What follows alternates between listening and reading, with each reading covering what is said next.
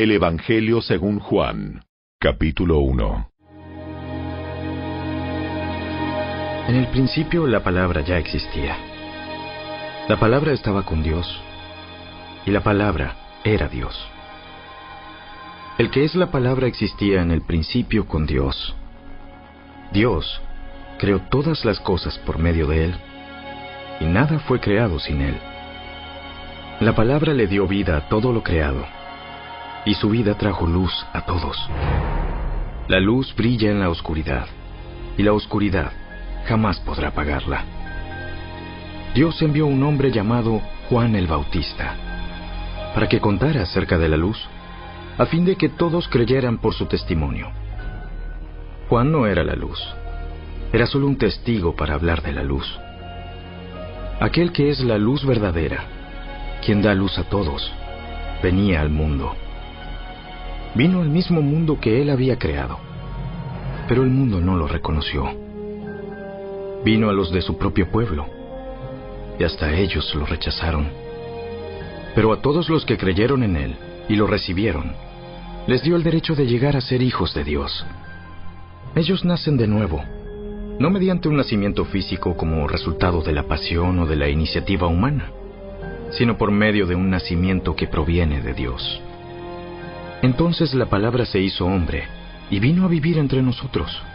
Estaba lleno de amor inagotable y fidelidad, y hemos visto su gloria, la gloria del único Hijo del Padre. Juan dio testimonio de él cuando clamó a las multitudes. A él me refería yo cuando decía, alguien viene después de mí, que es muy superior a mí, porque existe desde mucho antes que yo. De su abundancia todos hemos recibido una bendición inmerecida tras otra. Pues la ley fue dada por medio de Moisés, pero el amor inagotable de Dios y su fidelidad vinieron por medio de Jesucristo. Nadie ha visto jamás a Dios, pero el único, que es Dios, está íntimamente ligado al Padre. Él nos ha revelado a Dios. Este fue el testimonio que dio Juan cuando los líderes judíos enviaron sacerdotes y ayudantes del templo desde Jerusalén para preguntarle, ¿Quién eres? Yo no soy el Mesías. Bien, entonces, ¿quién eres? ¿Eres Elías? No, ¿Eres el profeta que estamos esperando? no. Entonces, ¿quién eres? Necesitamos alguna respuesta para los que nos enviaron. ¿Qué puedes decirnos de ti mismo? Juan contestó con las palabras del profeta Isaías. Soy una voz que clama en el desierto. Abran camino para la llegada del Señor. Entonces los fariseos que habían sido enviados le preguntaron, Si no eres el Mesías, ni Elías, ni el profeta, ¿con qué derecho bautizas? Yo bautizo con agua, pero aquí mismo, en medio de la multitud, hay alguien a quien ustedes no reconocen. Aunque su servicio viene después del mío, yo ni siquiera soy digno de ser su esclavo, ni de desatar las correas de sus sandalias. Ese encuentro ocurrió en Betania, una región situada al oriente del río Jordán, donde Juan estaba bautizando. Al día siguiente Juan vio que Jesús se le acercaba y dijo, Miren, el Cordero de Dios que quita el pecado del mundo. A él me refería cuando yo decía, después de mí vendrá un hombre que es superior a mí, porque existe desde mucho antes que yo. No lo reconocí como el Mesías, aunque estuve bautizando con agua para que él fuera revelado a Israel. Entonces Juan dio testimonio. Vi al Espíritu Santo descender del cielo como una paloma y reposar sobre él. Yo no sabía que era el Mesías, pero cuando Dios me envió a bautizar con agua me dijo, aquel sobre quien veas que el Espíritu desciende y reposa es el que bautizará con el Espíritu Santo. Vi que eso sucedió con Jesús, Por eso doy testimonio de que Él es el elegido de Dios. Al día siguiente Juan estaba otra vez allí con dos de sus discípulos. Al pasar Jesús, Juan lo miró y declaró, Miren, ahí está el Cordero de Dios. Cuando los dos discípulos de Juan lo oyeron, siguieron a Jesús. Jesús miró a su alrededor y vio que ellos lo seguían. ¿Qué quieren? Rabí, maestro, ¿dónde te hospedas? Vengan y vean. Eran como las cuatro de la tarde cuando lo acompañaron al lugar donde se hospedaba, y se quedaron el resto del día con él. Andrés, hermano de Simón Pedro, era uno de estos hombres que, al oír lo que Juan dijo, siguieron a Jesús. Andrés fue a buscar a su hermano Simón y le dijo, Hemos encontrado al Mesías, Cristo. Luego Andrés llevó a Simón para que conociera a Jesús. Jesús miró fijamente a Simón y le dijo, Tu nombre es Simón, hijo de Juan, pero te llamarás Cefas, Pedro. Al día siguiente Jesús decidió ir a Galilea. Encontró a Felipe y le dijo, Ven, sígueme. Felipe era de Bethsaida, el pueblo natal de Andrés y Pedro. Felipe fue a buscar a Natanael y le dijo, Hemos encontrado a aquel de quien Moisés y los profetas escribieron. Se llama Jesús, el hijo de José, de Nazaret. ¿Nazaret? ¿Acaso puede salir algo bueno de Nazaret? Ven y compruébalo tú mismo. Mientras ellos se acercaban, Jesús dijo, Aquí viene un verdadero hijo de Israel, un hombre totalmente íntegro. ¿Cómo es que me conoces? Pude verte debajo de la higuera, antes de que Felipe te encontrara. Rabí, tú eres el Hijo de Dios, el Rey de Israel. ¿Crees eso solo porque te dije que te había visto debajo de la higuera? Verás cosas más grandes que esta. Les digo la verdad. Todos ustedes verán el cielo abierto y a los ángeles de Dios subiendo y bajando sobre el Hijo del Hombre, quien es la escalera entre el cielo y la tierra.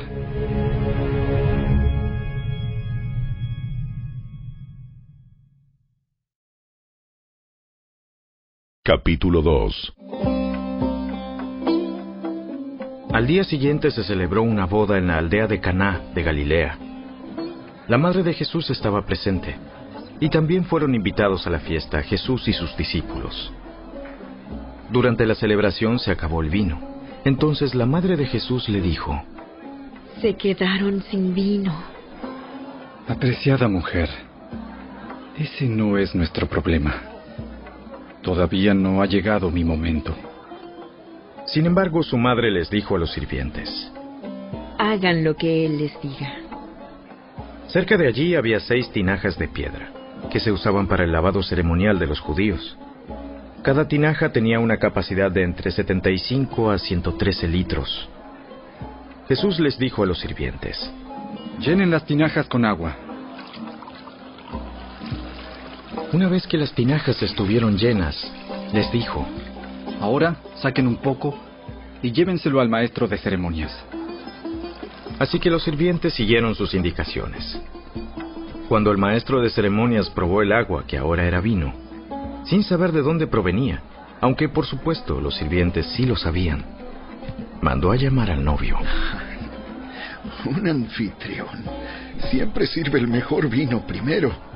Y una vez que todos han bebido bastante, comienza a ofrecer el vino más barato. Pero tú has guardado el mejor vino hasta ahora. ¿eh? Esta señal milagrosa en Caná de Galilea marcó la primera vez que Jesús reveló su gloria, y sus discípulos creyeron en él. Después de la boda, se fue unos días a Capernaum con su madre, sus hermanos y sus discípulos. Se acercaba la fecha de la celebración de la Pascua judía, así que Jesús fue a Jerusalén.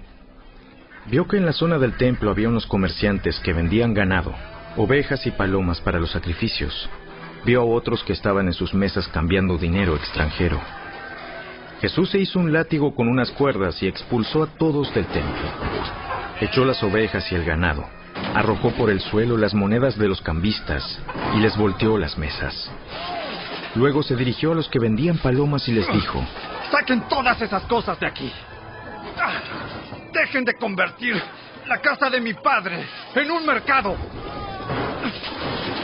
Entonces sus discípulos recordaron la profecía de las escrituras que dice, El celo por la casa de Dios me consumirá. Pero los líderes judíos exigieron, ¿Qué estás haciendo? Si Dios te dio autoridad para hacer esto, muéstranos una señal milagrosa que lo compruebe. De acuerdo. Destruyan este templo y en tres días lo levantaré. ¿Qué dices? Tardaron 46 años en construir este templo. ¿Y tú puedes reconstruirlo en tres días? ¡Ah! Pero cuando Jesús dijo este templo, se refería a su propio cuerpo. Después que resucitó de los muertos, sus discípulos recordaron que había dicho esto y creyeron en las escrituras y también en lo que Jesús había dicho. Debido a las señales milagrosas que Jesús hizo en Jerusalén durante la celebración de la Pascua, muchos comenzaron a confiar en Él. Pero Jesús no confiaba en ellos, porque conocía todo acerca de las personas. No hacía falta que nadie le dijera sobre la naturaleza humana, pues Él sabía lo que había en el corazón de cada persona.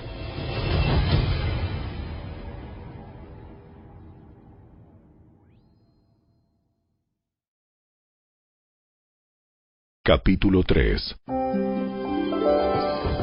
Había un hombre llamado Nicodemo, un líder religioso judío de los fariseos. Una noche fue a hablar con Jesús. Rabí, todos sabemos que Dios te ha enviado para enseñarnos. Las señales milagrosas que haces son la prueba de que Dios está contigo. Te digo la verdad. A menos que nazcas de nuevo, no puedes ver el reino de Dios. ¿Qué quieres decir? ¿Cómo puede un hombre mayor volver al vientre de su madre y nacer de nuevo? Te digo la verdad. Nadie puede entrar en el reino de Dios si no nace de agua y del Espíritu. El ser humano solo puede reproducir la vida humana, pero la vida espiritual nace del Espíritu Santo. Así que no te sorprendas cuando digo, tienen que nacer de nuevo. El viento sopla hacia donde quiere, de la misma manera que oyes el viento pero no sabes de dónde viene ni a dónde va, tampoco puedes explicar cómo las personas nacen del Espíritu. ¿Cómo es posible todo esto? Tú eres un respetado maestro judío y aún no entiendes estas cosas. Te aseguro que les contamos lo que sabemos y hemos visto, y ustedes todavía se niegan a creer nuestro testimonio. Ahora bien, si no me creen cuando les hablo de cosas terrenales, ¿cómo creerán si les hablo de cosas celestiales? Nadie jamás fue al cielo y regresó, pero el Hijo del Hombre bajó del cielo, y así como Moisés levantó la serpiente de bronce en un poste en el desierto, así deberá ser levantado el Hijo del Hombre, para que todo el que crea en Él tenga vida eterna. Pues Dios amó tanto al mundo, que dio a su único Hijo, para que todo el que crea en Él no se pierda, sino que tenga vida eterna. Dios no envió a su Hijo al mundo para condenar al mundo, sino para salvarlo por medio de Él. No hay condenación para todo el que cree en Él, pero todo el que no cree en Él ya ha sido condenado por no haber creído en el único Hijo de Dios. Esta condenación se basa en el siguiente hecho. La luz de Dios llegó al mundo, pero la gente amó más la oscuridad que la luz, porque sus acciones eran malvadas. Todos los que hacen el mal odian la luz y se niegan a acercarse a ella porque temen que sus pecados queden al descubierto. Pero los que hacen lo correcto se acercan a la luz para que otros puedan ver que están haciendo lo que Dios quiere. Luego Jesús y sus discípulos salieron de Jerusalén y se fueron al campo de Judea. Jesús pasó un tiempo allí con ellos, bautizando a la gente. En ese tiempo Juan el Bautista bautizaba en Enón, cerca de Salim, porque allí había mucha agua y la gente iba a él para ser bautizada. Eso ocurrió antes de que metieran a Juan en la cárcel. Surgió un debate entre los discípulos de Juan y cierto judío acerca de la purificación ceremonial. Entonces los discípulos de Juan fueron a decirle, Rabí, el hombre que estaba contigo al otro lado del río Jordán, a quien identificaste como el Mesías, también está bautizando a la gente, y todos van a él en lugar de venir a nosotros. Nadie puede recibir nada a menos que Dios se lo conceda desde el cielo. Ustedes saben que les dije claramente, yo no soy el Mesías. Estoy aquí solamente para prepararle el camino a él. Es el novio quien se casa con la novia. Y el amigo del novio simplemente se alegra de poder estar al lado del novio y oír sus votos. Por lo tanto, oír que él tiene éxito me llena de alegría. Él debe tener cada vez más importancia y yo menos. Él vino de lo alto y es superior a cualquier otro. Nosotros somos de la tierra y hablamos de cosas terrenales. Pero Él vino del cielo y es superior a todos. Él da testimonio de lo que ha visto y oído. Pero qué pocos creen en lo que les dice. Todo el que acepta su testimonio puede confirmar que Dios es veraz. Pues Él es enviado por Dios y habla las palabras de Dios, porque Dios le da el Espíritu sin límites. El Padre ama a su Hijo y ha puesto todo en sus manos. Los que creen en el Hijo de Dios tienen vida eterna. Los que no obedecen al Hijo nunca tendrán vida eterna, sino que permanecen bajo la ira del juicio de Dios.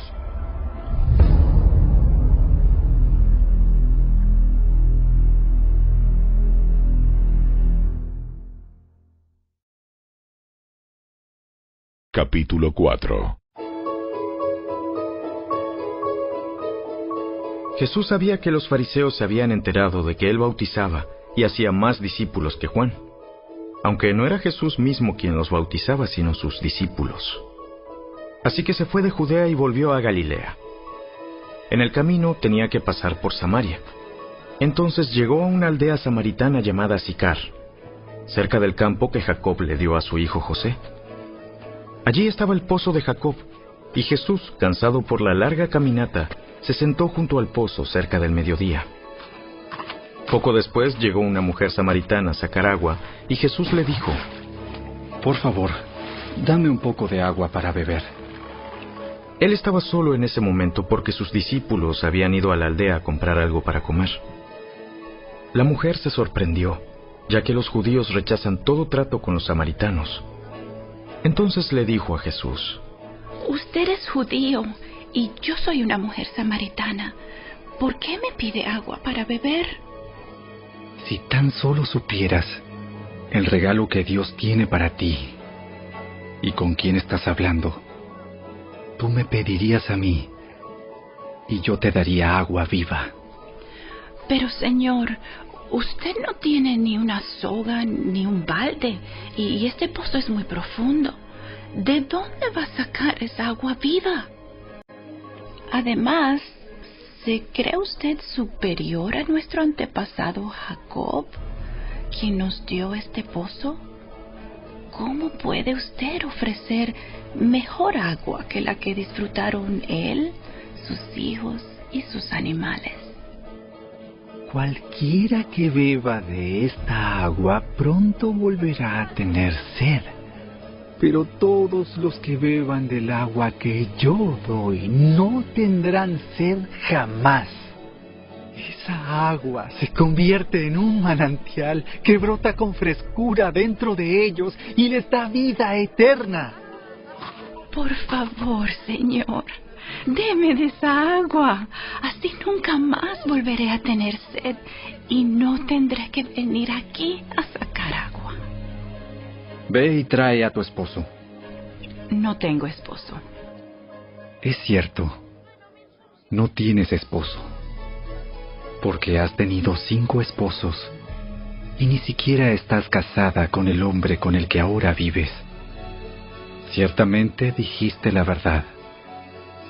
Señor, seguro que usted es profeta. Así que dígame, ¿por qué ustedes, los judíos, insisten en que Jerusalén es el único lugar donde se debe adorar, mientras que nosotros, los samaritanos, afirmamos que es aquí, en el monte Gerizim, donde adoraron nuestros antepasados? Créeme, querida mujer, que se acerca el tiempo en que no tendrá importancia si se adora al Padre en este monte o en Jerusalén. Ustedes, los samaritanos, saben muy poco acerca de aquel a quien adoran, mientras que nosotros, los judíos, conocemos bien a quien adoramos, porque la salvación viene por medio de los judíos. Pero se acerca el tiempo, de hecho ya ha llegado, cuando los verdaderos adoradores adorarán al Padre en espíritu y en verdad. El Padre busca personas que lo adoren de esa manera, pues Dios es espíritu. Por eso todos los que lo adoran deben hacerlo en espíritu y en verdad. Sé que el Mesías está por venir, al que llaman Cristo. Cuando Él venga, nos explicará todas las cosas. Yo soy el Mesías. Justo en ese momento volvieron sus discípulos. Se sorprendieron al ver que Jesús hablaba con una mujer, pero ninguno se atrevió a preguntarle, ¿qué quieres de ella o por qué le hablas? La mujer dejó su cántaro junto al pozo y volvió corriendo a la aldea mientras le decía a todos, Vengan a ver a un hombre que me dijo todo lo que he hecho en mi vida. ¿No será este el Mesías? Así que la gente salió de la aldea para verlo. Mientras tanto, los discípulos le insistían a Jesús. Rabí, come algo. Yo tengo una clase de alimento que ustedes no conocen. ¿Le habrá traído alguien de comer mientras nosotros no estábamos? Se preguntaban los discípulos unos a otros. Entonces Jesús explicó. Mi alimento consiste en hacer la voluntad de Dios, quien me envió y en terminar su obra. Ustedes conocen el dicho, hay cuatro meses entre la siembra y la cosecha. Pero yo les digo, despierten y miren a su alrededor. Los campos ya están listos para la cosecha. A los segadores se les paga un buen salario y los frutos que cosechan son personas que pasan a tener la vida eterna. Qué alegría le espera tanto al que siembra como al que cosecha. Ya saben el dicho, uno siembra y otro cosecha. Y es cierto, yo los envié a ustedes a cosechar donde no sembraron. Otros ya habían hecho el trabajo, y ahora a ustedes les toca levantar la cosecha. Muchos samaritanos de esa aldea creyeron en Jesús, porque la mujer había dicho, Él me dijo todo lo que hice en mi vida. Cuando salieron a verlo, le rogaron que se quedara en la aldea. Así que Jesús se quedó dos días, tiempo suficiente para que muchos más escucharan su mensaje y creyeran. Luego le dijeron a la mujer, Ahora creemos. Ahora creemos. No solo por lo que tú nos dijiste, sino porque lo hemos oído en persona. Ahora sabemos que Él es realmente el Salvador del mundo. Pasados los dos días, Jesús siguió camino a Galilea. Él mismo había declarado que un profeta no recibe honra en su propio pueblo. Sin embargo, los galileos lo recibieron bien, porque habían estado en Jerusalén durante la celebración de la Pascua y habían visto todo lo que él hizo allí. En su paso por Galilea, Jesús llegó a Caná, donde había convertido el agua en vino. Cerca de allí, en Capernaum, había un funcionario de gobierno que tenía un hijo muy enfermo. Cuando supo que Jesús había ido de Judea a Galilea, fue a verlo y le rogó que se dirigiera a Capernaum para sanar a su hijo, quien estaba al borde de la muerte. Jesús preguntó, ¿Acaso nunca van a creer en mí a menos que vean señales milagrosas y maravillas? Señor, por favor, ven ahora mismo. Antes de que mi hijito se muera. Vuelve a tu casa. Tu hijo vivirá. Y el hombre creyó lo que Jesús le dijo y emprendió el regreso a su casa. Mientras el funcionario iba en camino, algunos de sus sirvientes salieron a su encuentro con la noticia de que su hijo estaba vivo y sano. Él les preguntó a qué hora el niño había comenzado a mejorar, y ellos le contestaron.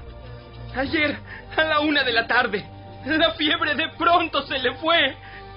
Entonces el padre se dio cuenta de que la sanidad había ocurrido en el mismo instante en que Jesús le había dicho, Tu hijo vivirá. Y tanto él como todos los de su casa creyeron en Jesús. Esa fue la segunda señal milagrosa que hizo Jesús en Galilea al volver de Judea.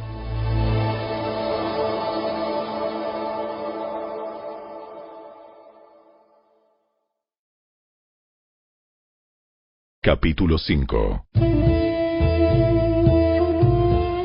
Después Jesús regresó a Jerusalén para la celebración de uno de los días sagrados de los judíos. Dentro de la ciudad, cerca de la Puerta de las Ovejas, se encontraba el estanque de Betesda, que tenía cinco pórticos cubiertos. Una multitud de enfermos, ciegos, cojos, paralíticos, estaban tendidos en los pórticos. Uno de ellos era un hombre que hacía 38 años que estaba enfermo. Cuando Jesús lo vio y supo que hacía tanto que padecía la enfermedad, le preguntó, ¿Te gustaría recuperar la salud?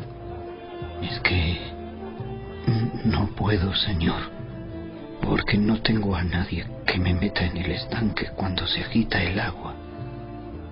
Siempre alguien llega antes que yo. Ponte de pie. Toma tu camilla y anda. Al instante el hombre quedó sano enrolló la camilla y comenzó a caminar. Pero ese milagro sucedió el día de descanso, así que los líderes judíos protestaron. Le dijeron al hombre que había sido sanado. No puedes trabajar el día de descanso. La ley no te permite cargar esa camilla.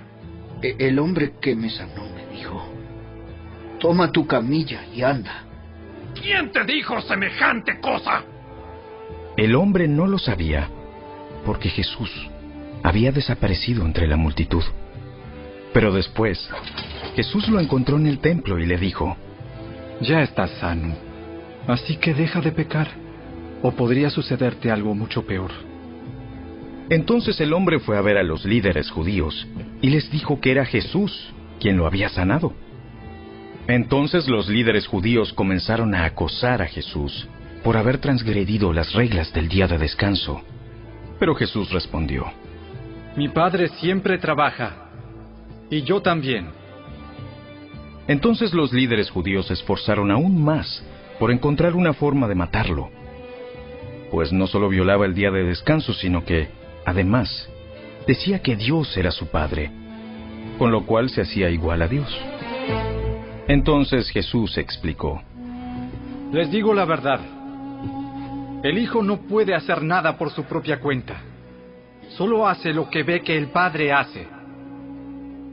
Todo lo que hace el Padre, también lo hace el Hijo. Pues el Padre ama al Hijo y le muestra todo lo que hace. De hecho, el Padre le mostrará cómo hacer cosas más trascendentes que el sanar a ese hombre. Entonces ustedes quedarán realmente asombrados. Pues así como el Padre da vida a los que resucita de los muertos. También el Hijo da vida a quien Él quiere. Además, el Padre no juzga a nadie, sino que le ha dado al Hijo autoridad absoluta para juzgar, a fin de que todos honren al Hijo, así como honran al Padre. El que no honra al Hijo, ciertamente tampoco honra al Padre que lo envió. Les digo la verdad, todos los que escuchan mi mensaje y creen en Dios, quien me envió, tienen vida eterna. Nunca serán condenados por sus pecados, pues ya han pasado de la muerte a la vida. Y les aseguro que se acerca el tiempo, de hecho ya ha llegado, cuando los muertos oirán mi voz, la voz del Hijo de Dios, y los que escuchen vivirán. El Padre tiene vida en sí mismo y le ha entregado a su Hijo ese mismo poder de dar vida. Y le ha dado autoridad para juzgar a todos, porque es el Hijo del Hombre. No se sorprendan tanto. Ciertamente, ya se acerca el tiempo en que todos los que están en las tumbas oirán la voz del Hijo de Dios y resucitarán. Los que hicieron el bien resucitarán para gozar de la vida eterna, y los que continuaron en su maldad resucitarán para sufrir el juicio. Yo no puedo hacer nada por mi propia cuenta. Juzgo según Dios me indica. Por lo tanto, mi juicio es justo, porque llevo a cabo la voluntad del que me envió y no la mía. Si yo diera testimonio en mi propio favor, mi testimonio no sería válido. Pero hay otro que también da testimonio de mí. Y les aseguro que todo lo que dice acerca de mí es verdad. De hecho, ustedes enviaron a sus hombres para que escucharan a Juan el Bautista. Y el testimonio que él dio acerca de mí fue cierto. Por supuesto, no necesito testigos humanos, pero digo estas cosas para que ustedes sean salvos. Juan era como una lámpara que ardía y brillaba, y ustedes se entusiasmaron con su mensaje durante un tiempo. Pero yo tengo un testigo aún más importante que Juan, mis enseñanzas y mis milagros. El Padre me dio estas obras para que yo las realizara, y ellas prueban que Él me envió. El Padre mismo, quien me envió, ha dado testimonio de mí. Ustedes nunca han oído su voz, ni lo han visto cara a cara, y no tienen su mensaje en el corazón, porque no creen en mí, que soy a quien el Padre les ha enviado. Ustedes estudian las escrituras a fondo porque piensan que ellas les dan vida eterna. Pero las escrituras me señalan a mí. Sin embargo, ustedes se niegan a venir a mí para recibir esa vida. La aprobación de ustedes no significa nada para mí, porque sé que no tienen el amor de Dios adentro. Yo he venido en nombre de mi Padre, y ustedes me han rechazado. Sin embargo, si otros vienen en su propio nombre, ustedes los reciben con gusto. Con razón les cuesta creer, pues a ustedes les encanta honrarse unos a otros, pero no les importa la honra que proviene del único, que es Dios. Sin embargo, no soy yo quien los acusará ante el Padre. Moisés los acusará. Sí, Moisés, en quien ustedes han puesto su esperanza. Si en verdad le creyeran a Moisés, me creerían a mí, porque él escribió acerca de mí. Pero como no creen en lo que él escribió, ¿cómo creerán lo que yo digo?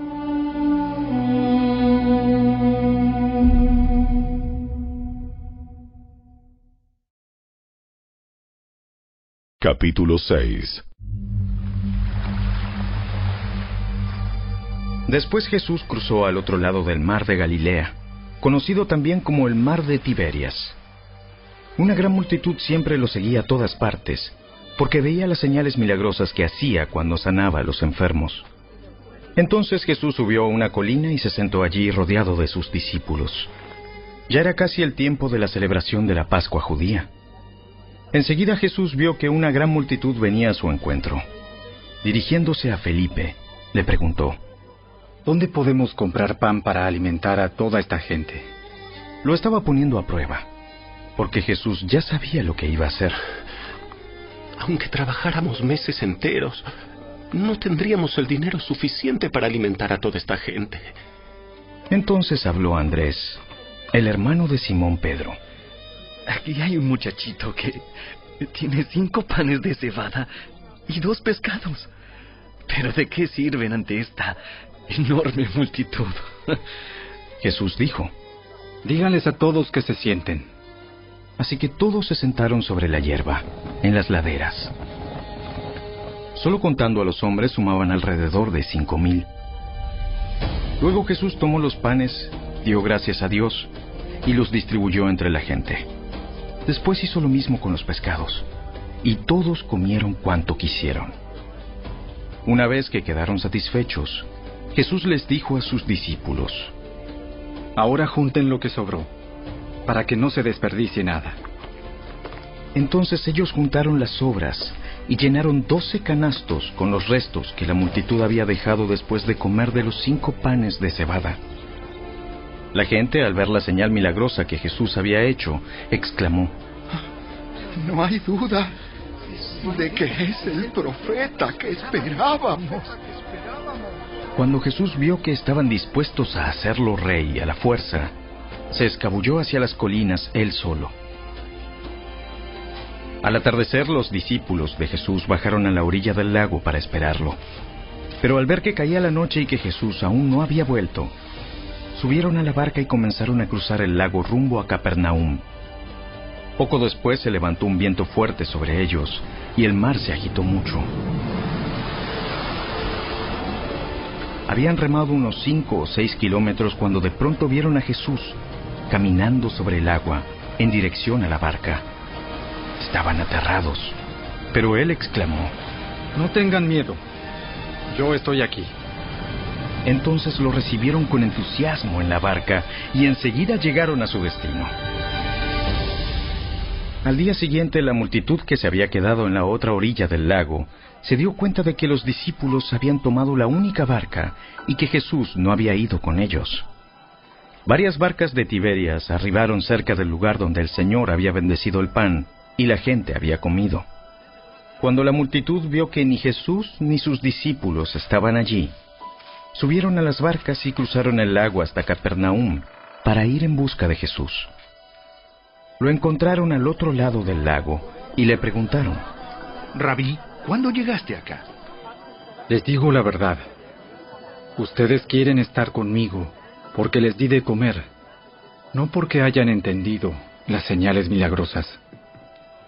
No se preocupen tanto por las cosas que se echan a perder, tal como la comida. Pongan su energía en buscar la vida eterna que puede darles el Hijo del Hombre, pues Dios Padre me ha dado su sello de aprobación. Nosotros también queremos realizar las obras de Dios. ¿Qué debemos hacer? La única obra que Dios quiere que hagan es que crean en quien Él ha enviado. Si quieres que creamos en ti, muéstranos una señal milagrosa. ¿Qué puedes hacer? Después de todo, nuestros antepasados comieron maná mientras andaban por el desierto. Las escrituras dicen, Moisés les dio de comer pan del cielo. Les digo la verdad. No fue Moisés quien les dio el pan del cielo. Fue mi Padre. Y ahora Él les ofrece el verdadero pan del cielo. Pues el verdadero pan de Dios es el que desciende del cielo y da vida al mundo. Señor, danos ese pan todos los días. Yo soy el pan de vida. El que viene a mí nunca volverá a tener hambre. El que cree en mí no tendrá sed jamás. Pero ustedes no han creído en mí, a pesar de que me han visto. Sin embargo, los que el Padre me ha dado, vendrán a mí, y jamás los rechazaré. Pues he descendido del cielo para hacer la voluntad de Dios, quien me envió, no para hacer mi propia voluntad. Y la voluntad de Dios es que yo no pierda ni a uno solo de todos los que Él me dio, sino que los resucite en el día final. Pues la voluntad de mi Padre es que todos los que vean a su Hijo y crean en Él, tengan vida eterna, y yo los resucitaré en el día final. Entonces la gente comenzó a murmurar en desacuerdo, porque él había dicho, Yo soy el pan que descendió del cielo.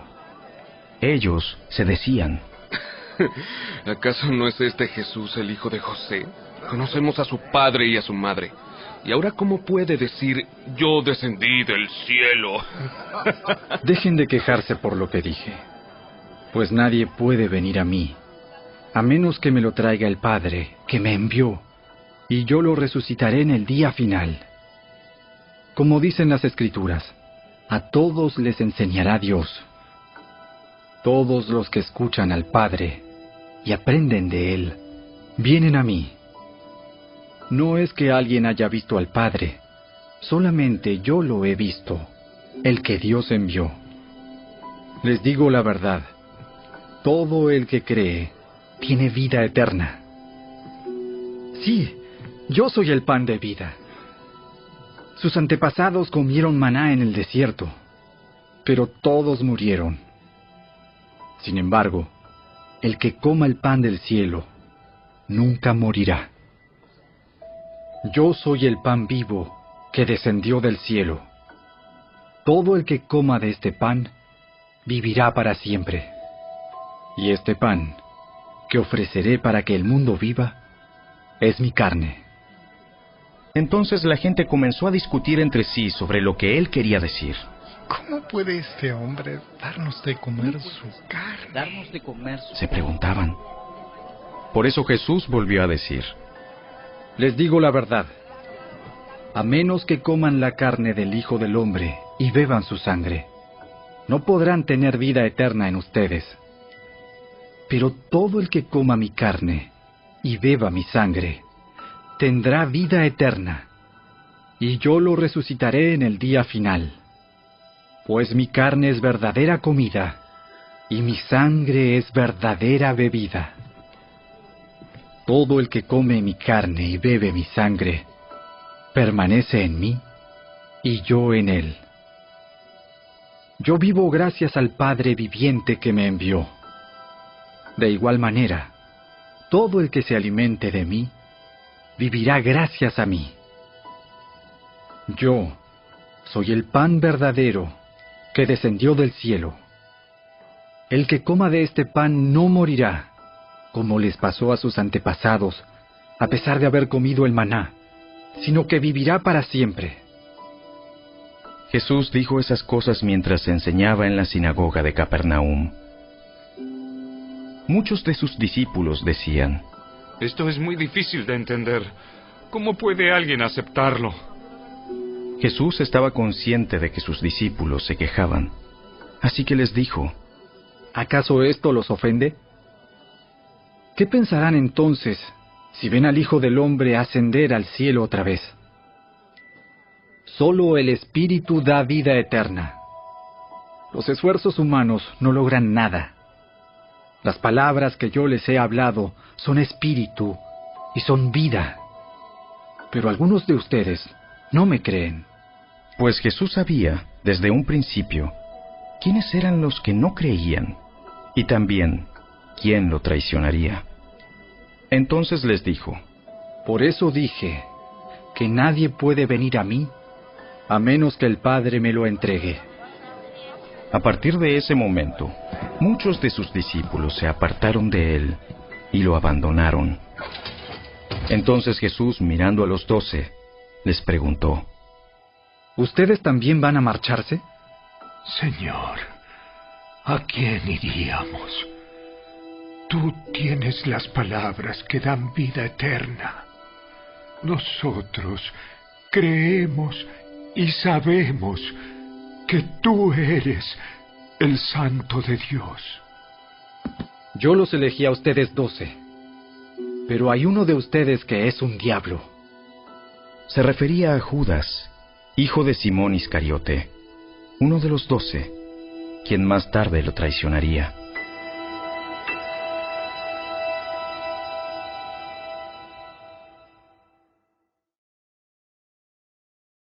Capítulo 7 Después Jesús recorrió la región de Galilea. Quería alejarse de Judea, donde los líderes judíos estaban tramando su muerte. Pero se acercaba el tiempo judío del Festival de las Enramadas, y sus hermanos le dijeron, Sal de aquí y vete a Judea, donde tus seguidores puedan ver tus milagros. No puedes hacerte famoso si te escondes así. Si tienes poder para hacer cosas tan maravillosas, muéstrate al mundo. Pues ni siquiera sus hermanos creían en él. Este no es el mejor momento para que yo vaya. Pero ustedes pueden ir cuando quieran. El mundo no puede odiarlos a ustedes, pero a mí sí me odia, porque yo lo acuso de hacer lo malo. Vayan ustedes. No iré al festival porque todavía no ha llegado mi momento. Después de decir esas cosas se quedó en Galilea. Pero después de que sus hermanos se fueron al festival, Jesús también fue, aunque en secreto, y se quedó fuera de la vista del público. Los líderes judíos lo buscaron durante todo el festival y no dejaron de preguntar a la gente si alguien lo había visto. Se oían muchas discusiones acerca de él entre la multitud. Unos afirmaban, es un buen hombre. Mientras que otros decían, ah, no es más que un farsante que engaña a la gente. Pero nadie se atrevía a hablar bien de él en público por miedo a tener problemas con los líderes judíos. Entonces, en la mitad del festival, Jesús subió al templo y comenzó a enseñar. Los presentes quedaron maravillados al oírlo. Se preguntaban, ¿cómo es que sabe tanto sin haber estudiado? Así que Jesús les dijo, mi mensaje no es mío, sino que proviene de Dios, quien me envió. Todo el que quiera hacer la voluntad de Dios, sabrá si lo que enseño proviene de Dios o solo hablo por mi propia cuenta. Los que hablan por su propia cuenta buscan su propia gloria, pero el que busca honrar a quien lo envió, habla con la verdad, no con mentiras. Moisés les dio la ley, pero ninguno de ustedes la cumple. De hecho, tratan de matarme. Estás endemoniado. ¿Quién trata de matarte? Estás Ah. endemoniado. Yo hice un milagro en el día de descanso, y ustedes se asombraron. Pero ustedes también trabajan en el día de descanso, al obedecer la ley de la circuncisión dada por Moisés. En realidad, la costumbre de la circuncisión comenzó con los patriarcas, mucho antes de la ley de Moisés. Pues si el tiempo indicado para circuncidar a un hijo coincide con el día de descanso, ustedes igual realizan el acto para no violar la ley de Moisés. Entonces, ¿por qué se enojan conmigo por sanar a un hombre en el día de descanso? Miren más allá de la superficie para poder juzgar correctamente. Algunos de los que vivían en Jerusalén comenzaron a preguntarse unos a otros, ¿No es ese el hombre a quien procuran matar? Sin embargo, está aquí hablando en público y nadie le dice nada. ¿Será que nuestros líderes ahora creen que es el Mesías? Pero ¿cómo podría serlo? Nosotros sabemos de dónde proviene este hombre. Cuando venga el Mesías, sencillamente aparecerá y nadie sabrá de dónde proviene. Mientras Jesús enseñaba en el templo, exclamó, Es cierto, ustedes me conocen y saben de dónde provengo. Pero no estoy aquí por mi propia cuenta. El que me envió es veraz y ustedes no lo conocen. Pero yo sí lo conozco, porque provengo de él. Y él me envió a ustedes. Entonces los líderes trataron de arrestarlo, pero nadie le puso las manos encima, porque aún no había llegado su momento. De las multitudes presentes en el templo, muchos creyeron en él. Después de todo, ¿acaso esperan que el Mesías haga más señales milagrosas que las que hizo este hombre? Cuando los fariseos se enteraron de lo que las multitudes andaban murmurando, ellos y los principales sacerdotes enviaron guardias del templo para arrestar a Jesús. Entonces Jesús les dijo, Voy a estar con ustedes solo un poco más de tiempo. Luego volveré al que me envió. Ustedes me buscarán, pero no me encontrarán, y no pueden ir a donde yo voy. Desconcertados por esas palabras, los líderes judíos se preguntaban, ¿A dónde pensará ir? ¿Estará pensando salir del país e ir a los judíos dispersos en otras tierras? Tal vez hasta le enseñe a los griegos. ¿A qué se refiere cuando dice, me buscarán pero no me encontrarán? Y no pueden ir a donde yo voy.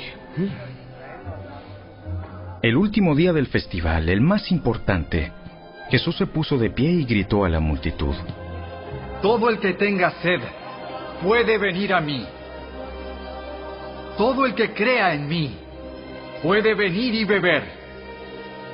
Pues las escrituras declaran, de su corazón brotarán ríos de agua viva. Con la expresión agua viva se refería al Espíritu, el cual se le daría a todo el que creyera en él. Pero el Espíritu aún no había sido dado, porque Jesús todavía no había entrado en su gloria. Algunos de la multitud al oír lo que Jesús decía, afirmaron, Seguramente este hombre es el profeta que estábamos esperando. otros decían, Es el Mesías. Pero otros expresaban, No puede ser. ¿Acaso el Mesías vendrá de Galilea? Pues las escrituras dicen claramente que el Mesías nacerá del linaje real de David en Belén, la aldea donde nació el rey David. Así que hubo división entre la multitud a causa de él. Algunos querían que lo arrestaran, pero nadie le puso las manos encima. Cuando los guardias del templo regresaron sin haber arrestado a Jesús, los principales sacerdotes y los fariseos les preguntaron, ¿Por qué no lo trajeron? Jamás hemos oído a nadie hablar como él. ¿También ustedes se han dejado engañar? ¿Habrá siquiera uno de nosotros, gobernantes o fariseos, que crea en él? Esa multitud tonta que lo sigue es ignorante de la ley. Está bajo la maldición de Dios. Entonces tomó la palabra Nicodemo, el líder que había ido a ver a Jesús. ¿Es legal condenar a un hombre antes de darle la oportunidad de defenderse? Ah, ¿también tú eres de Galilea? Estudia las escrituras y compruébalo tú mismo. Jamás ha salido un profeta de Galilea. Así terminó la reunión y cada uno se volvió a su casa.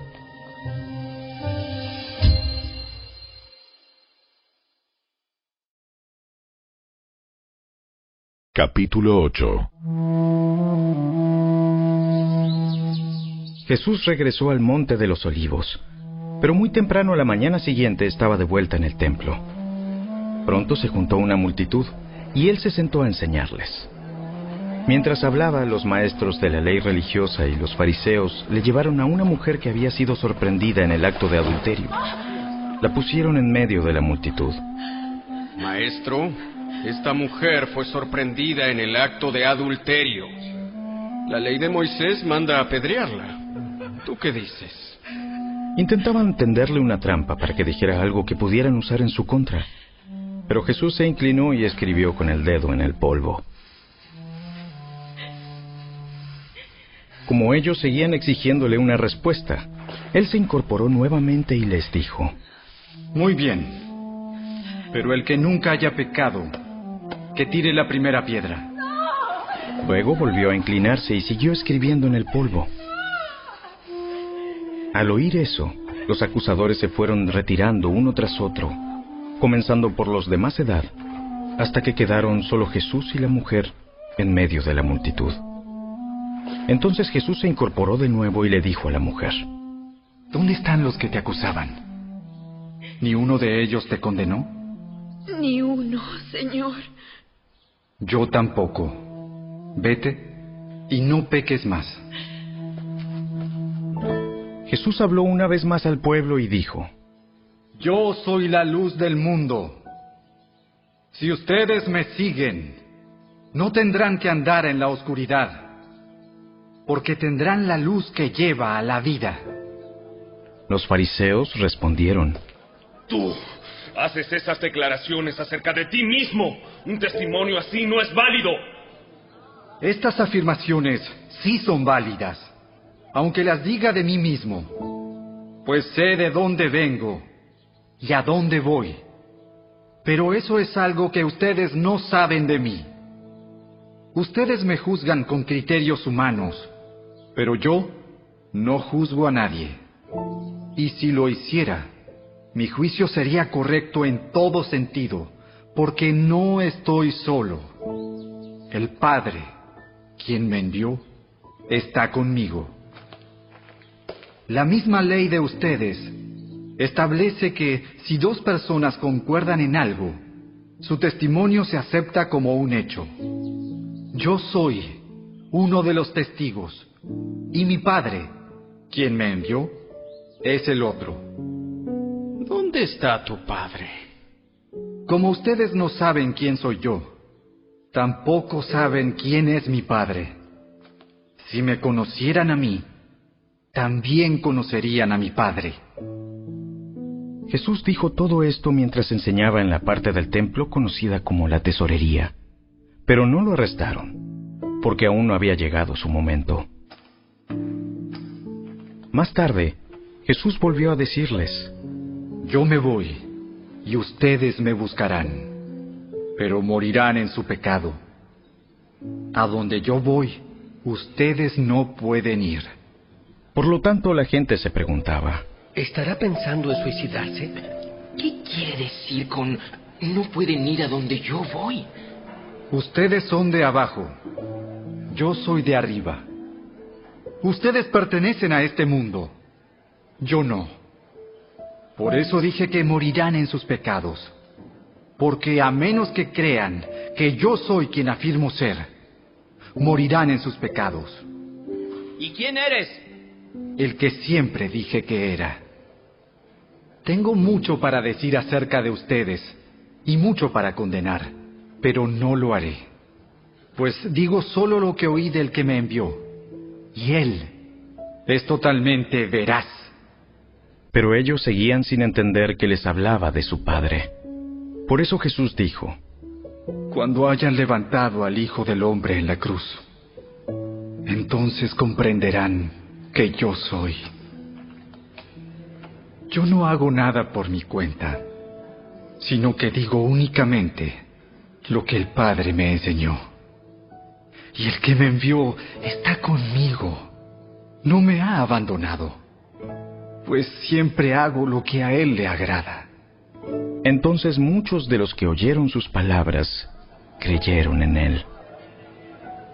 Jesús le dijo a la gente que creyó en Él, Ustedes son verdaderamente mis discípulos si se mantienen fieles a mis enseñanzas y conocerán la verdad y la verdad los hará libres. Nosotros somos descendientes de Abraham. Nunca hemos sido esclavos de nadie. ¿Qué quieres decir con los hará libres? Les digo la verdad. Todo el que comete pecado es esclavo del pecado. Un esclavo no es un miembro permanente de la familia, pero un hijo sí forma parte de la familia para siempre. Así que si el Hijo los hace libres, ustedes son verdaderamente libres. Claro que me doy cuenta de que son descendientes de Abraham. Aún así, algunos de ustedes procuran matarme porque no tienen lugar para mi mensaje en su corazón. Yo les cuento lo que vi cuando estaba con mi padre, pero ustedes siguen el consejo de su padre. Nuestro, padre, es Abraham. No, pues si realmente fueran hijos de Abraham, seguirían su ejemplo. En cambio, Procuran matarme porque les dije la verdad, la cual oí de Dios. Abraham nunca hizo algo así. No, ustedes imitan a su verdadero padre. Nosotros no somos hijos ilegítimos. Dios mismo es nuestro verdadero padre. Si Dios fuera su padre, ustedes me amarían, porque he venido a ustedes de parte de Dios. No estoy aquí por mi propia cuenta, sino que Él me envió. ¿Por qué no pueden entender lo que les digo? Es porque ni siquiera toleran oírme, pues ustedes son hijos de su padre, el diablo, y les encanta hacer las cosas malvadas que Él hace. Él ha sido asesino desde el principio y siempre ha odiado la verdad, porque en Él no hay verdad. Cuando miente, actúa de acuerdo con su naturaleza, porque es mentiroso y el padre de la mentira. Por eso, es natural que no me crean cuando les digo la verdad. ¿Quién de ustedes puede, con toda sinceridad, acusarme de pecado? Y si les digo la verdad, ¿por qué entonces no me creen? Los que pertenecen a Dios escuchan con gusto las palabras de Dios, pero ustedes no las escuchan porque no pertenecen a Dios. ¡Samaritano endemoniado! ¡Samaritano endemoniado! ¿No veníamos diciendo que estabas poseído por un demonio? No, no tengo ningún demonio, pues yo honro a mi Padre. En cambio, ustedes me deshonran a mí. Y aunque no tengo ninguna intención de glorificarme a mí mismo, Dios va a glorificarme. Y Él es el verdadero juez. Les digo la verdad. Todo el que obedezca mi enseñanza jamás morirá. Ahora estamos convencidos de que estás poseído por un demonio. Hasta Abraham y los profetas murieron. Pero tú dices, el que obedezca mi enseñanza nunca morirá. ¿Acaso eres más importante que nuestro padre Abraham? Él murió igual que los profetas. ¿Tú quién te crees que eres? Si yo buscara mi propia gloria, esa gloria no tendría ningún valor. Pero es mi Padre quien me glorificará. Ustedes dicen, Él es nuestro Dios, pero ni siquiera lo conocen. Yo sí lo conozco, y si dijera lo contrario, sería tan mentiroso como ustedes. Pero lo conozco y lo obedezco. Abraham, el padre de ustedes, se alegró mientras esperaba con ansias mi venida. La vio y se llenó de alegría. Ni siquiera tienes 50 años. ¿Cómo puedes decir que has visto a Abraham? Les digo la verdad. Aún antes de que Abraham naciera, yo soy. En ese momento, tomaron piedras para arrojárselas, pero Jesús desapareció de la vista de ellos y salió del templo.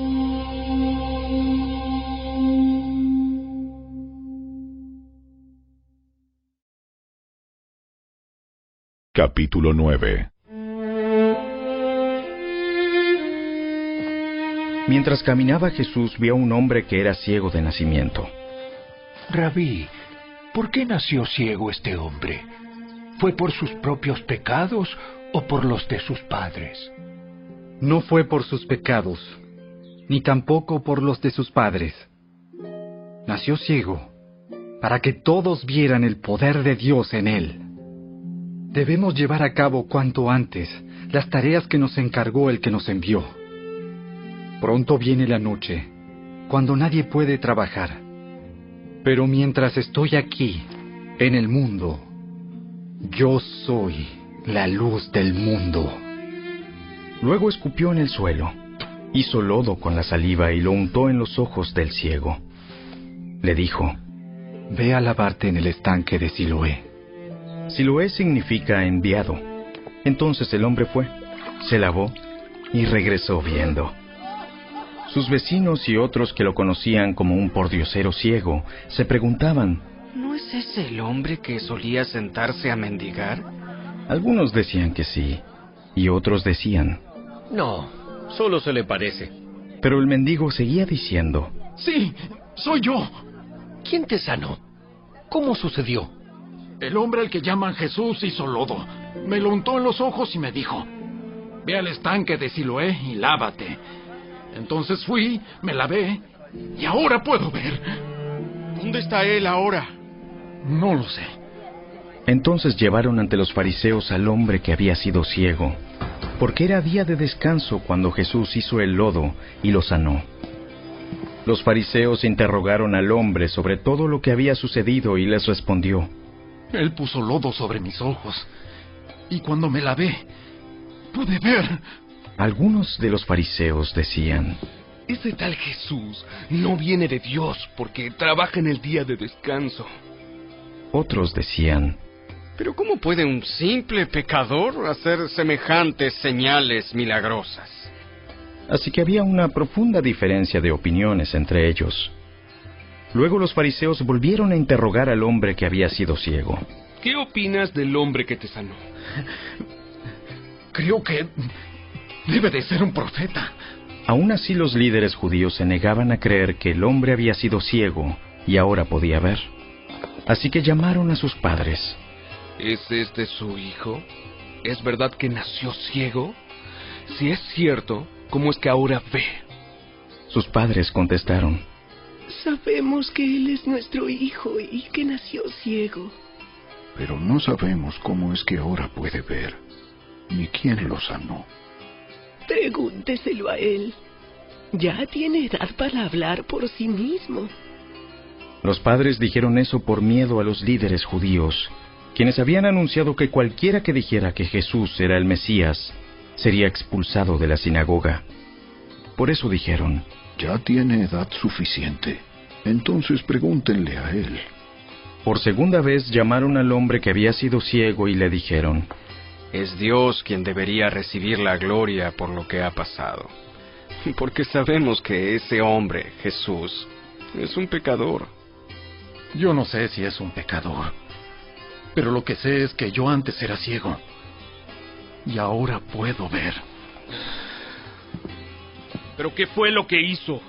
¿Cómo te sanó? Miren, ya se los dije una vez. ¿Acaso no me escucharon? ¿Para qué quieren oírlo de nuevo? ¿Ustedes también quieren ser sus discípulos? Entonces ellos lo insultaron y dijeron, Tú eres su discípulo, pero nosotros somos discípulos de Moisés.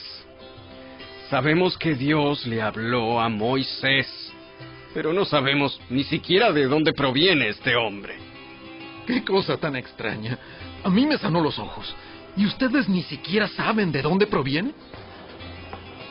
Sabemos que Dios no escucha a los pecadores, pero está dispuesto a escuchar a los que lo adoran y hacen su voluntad. Desde el principio del mundo nadie ha podido abrir los ojos de un ciego de nacimiento. Si este hombre no viniera de parte de Dios, no habría podido hacerlo. Tú naciste pecador hasta la médula. ¿Acaso tratas de enseñarnos a nosotros? Y lo echaron de la sinagoga. Cuando Jesús supo lo que había pasado, encontró al hombre y le preguntó, ¿Crees en el Hijo del Hombre? ¿Quién es, Señor? Quiero creer en Él. Ya lo has visto. Y está hablando contigo. Sí, Señor. Creo. y adoró a Jesús.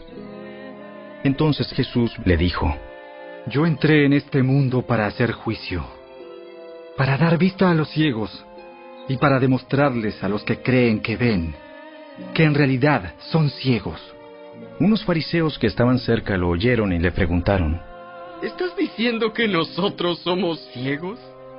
Si fueran ciegos, no serían culpables, pero siguen siendo culpables porque afirman que pueden ver.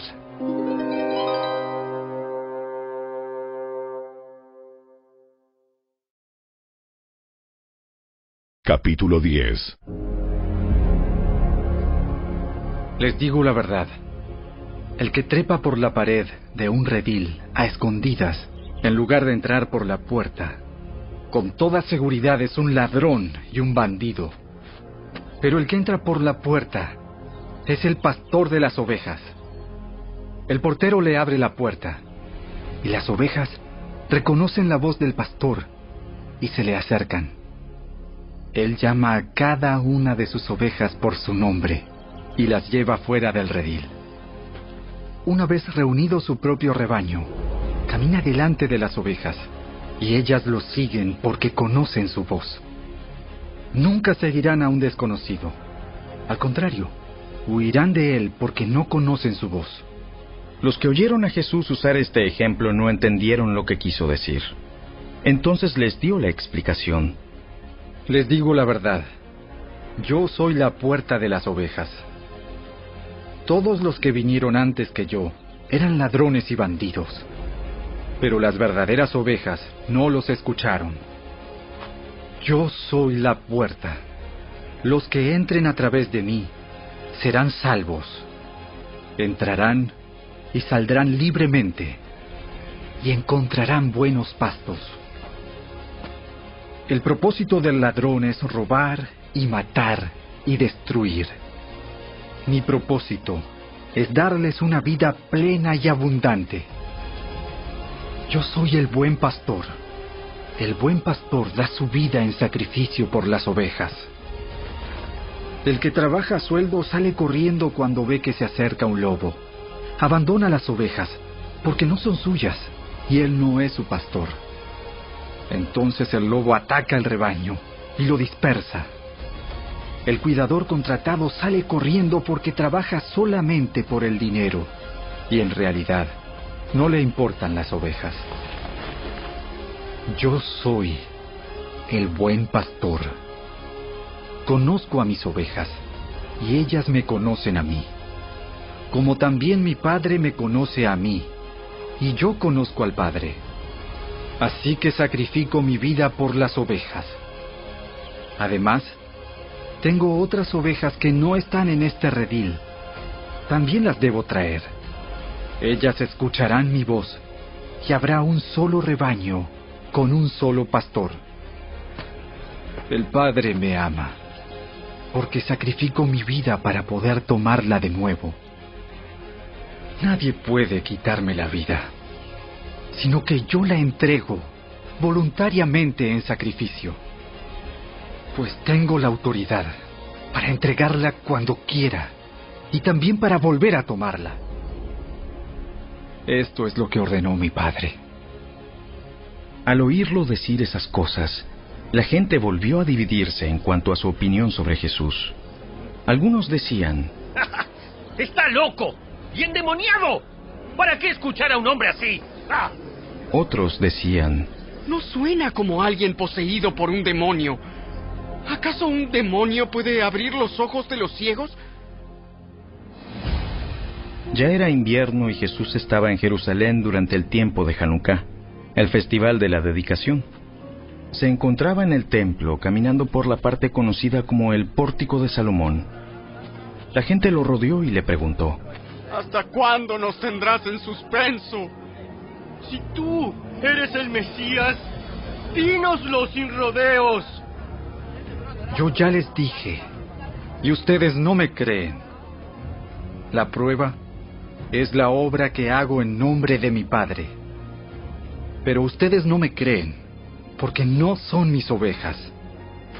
Mis ovejas escuchan mi voz, yo las conozco, y ellas me siguen. Les doy vida eterna, y nunca perecerán. Nadie puede quitármelas, porque mi Padre me las ha dado, y Él es más poderoso que todos. Nadie puede quitarlas de la mano del Padre. El Padre y yo somos uno. Una vez más, la gente tomó piedras para matarlo. Bajo la dirección de mi Padre, he realizado muchas buenas acciones. ¿Por cuál de todas ellas me van a apedrear? no, no te apedreamos por ninguna buena acción, sino por blasfemia. ¡Tú, un hombre común y corriente, afirmas ser Dios! En sus propias escrituras está registrado que Dios les dijo a ciertos líderes del pueblo, yo digo que ustedes son dioses. Y ustedes bien saben que las escrituras no pueden ser modificadas. Así que, si a las personas que recibieron el mensaje de Dios se les llamó dioses, ¿por qué ustedes me acusan de blasfemar cuando digo, soy el Hijo de Dios? Después de todo, el Padre me separó y me envió al mundo. No me crean, a menos que lleve a cabo las obras de mi Padre. Pero si hago su trabajo, entonces crean en las obras milagrosas que he hecho, aunque no me crean a mí. Entonces sabrán y entenderán que el Padre está en mí y yo estoy en el Padre. Una vez más trataron de arrestarlo, pero él se escapó y los dejó. Se fue al otro lado del río Jordán, cerca del lugar donde Juan bautizaba al principio, y se quedó un tiempo allí. Y muchos lo siguieron. Se comentaban unos a los otros. Juan no hacía señales milagrosas, pero todo lo que dijo acerca de este hombre resultó ser cierto. Y muchos de los que estaban allí creyeron en Jesús.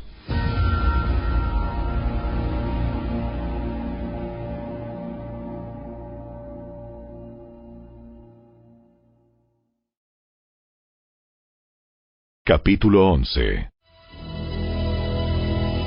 Un hombre llamado Lázaro estaba enfermo.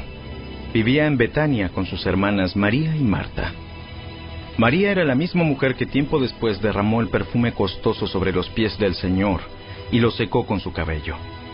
Su hermano, Lázaro, estaba enfermo. Así que las dos hermanas le enviaron un mensaje a Jesús que decía, Señor, Señor,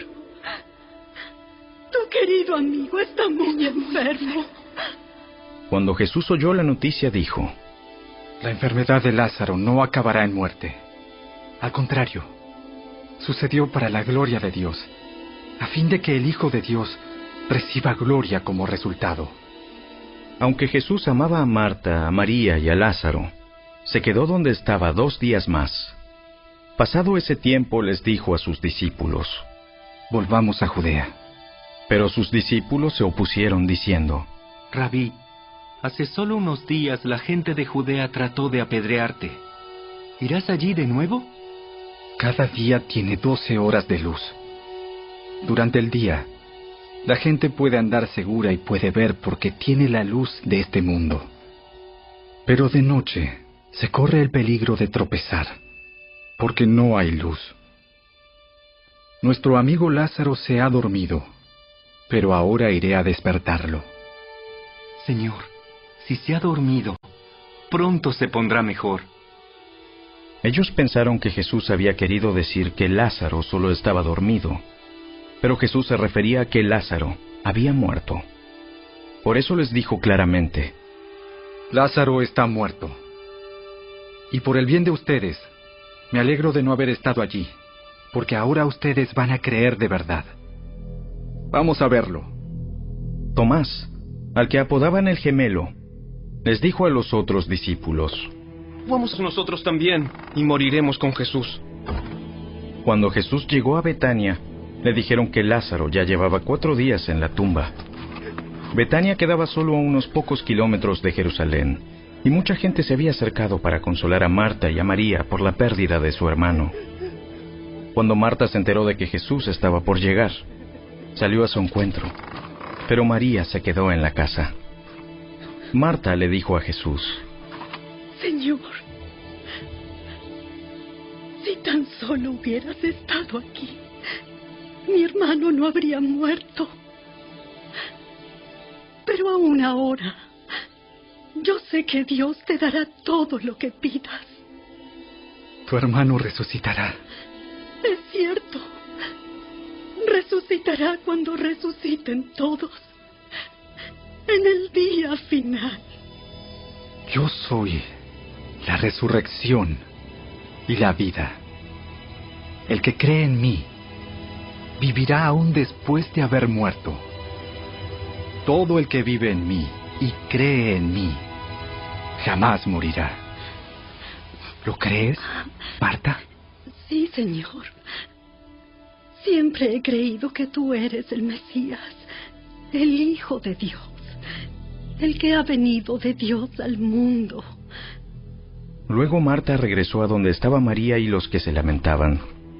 La llamó aparte y le dijo, El maestro está aquí y quiere verte. Entonces María salió enseguida a su encuentro. Jesús todavía estaba fuera de la aldea, en el lugar donde se había encontrado con Marta. Cuando la gente que estaba en la casa consolando a María la vio salir con tanta prisa, creyeron que iba a la tumba de Lázaro a llorar, así que la siguieron. Cuando María llegó y vio a Jesús, cayó a sus pies y dijo, Señor, si tan solo hubieras estado aquí, mi hermano no habría muerto. Cuando Jesús la vio llorando y vio a la gente lamentándose con ella, se enojó en su interior y se conmovió profundamente. ¿Dónde lo pusieron? Señor, ven a verlo. Ven a verlo. Ven a verlo. Entonces Jesús lloró. La gente que estaba cerca dijo, Miren cuánto lo amaba. pero otros decían, Este hombre sanó a un ciego. ¿Acaso no podía impedir que Lázaro muriera? Jesús todavía estaba enojado cuando llegó a la tumba, una cueva con una piedra que tapaba la entrada. Corran la piedra a un lado. Entonces Marta, la hermana del muerto, protestó. Señor, hace cuatro días que murió. Debe haber un olor espantoso. ¿No te dije que si crees, verás la gloria de Dios? Así que corrieron la piedra a un lado. Entonces Jesús miró al cielo y dijo, Padre, gracias por haberme oído. Tú siempre me oyes. Pero lo dije en voz alta por el bien de toda esta gente que está aquí, para que crean que tú me enviaste. Entonces Jesús gritó, Lázaro, sal de ahí. Y el muerto salió de la tumba con las manos y los pies envueltos con vendas de entierro y la cabeza enrollada en un lienzo. Jesús les dijo, Quítenle las vendas y déjenlo ir. Al ver lo sucedido, muchas de las personas que estaban con María creyeron en Jesús. Pero otros fueron a ver a los fariseos para contarles lo que Jesús había hecho. Entonces los principales sacerdotes y los fariseos convocaron al concilio supremo. ¿Qué vamos a hacer? Sin duda ese hombre realiza muchas señales milagrosas. Si lo dejamos seguir así, dentro de poco, todos van a creer en él. Entonces, el ejército romano vendrá y destruirá tanto nuestro templo como nuestra nación. Caifás, quien era el sumo sacerdote en aquel tiempo, dijo, ¡Ah! No saben de qué están hablando. No se dan cuenta de que es mejor para ustedes que muera un solo hombre por el pueblo y no que la nación entera sea destruida. No dijo eso por su propia cuenta. Como sumo sacerdote en aquel tiempo, fue guiado a profetizar que Jesús moriría por toda la nación. Y no solo por esa nación, sino que también moriría para congregar y unir a todos los hijos de Dios dispersos por el mundo. Así que a partir de ese momento, los líderes judíos comenzaron a conspirar para matar a Jesús. Como resultado, Jesús detuvo su ministerio público entre la gente y salió de Jerusalén. Fue a un lugar cercano al desierto, a la aldea de Efraín, y se quedó allí con sus discípulos.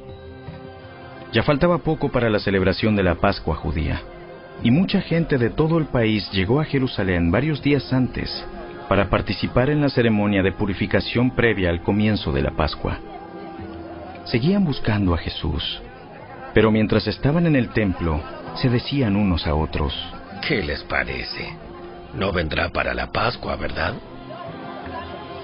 Mientras tanto, los principales sacerdotes y los fariseos habían dado órdenes públicamente de que cualquiera que viera a Jesús avisara enseguida para que ellos pudieran arrestarlo.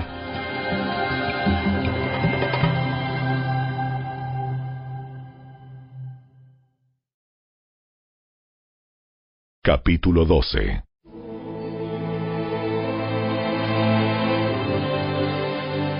Seis días antes de que comenzara la celebración de la Pascua, Jesús llegó a Betania a la casa de Lázaro, el hombre a quien él había resucitado. Prepararon una cena en honor de Jesús. Marta servía y Lázaro estaba entre los que comían con él. Entonces María tomó un frasco con casi medio litro de un costoso perfume preparado con esencia de nardo. Le ungió los pies a Jesús y lo secó con sus propios cabellos. La casa se llenó de la fragancia del perfume.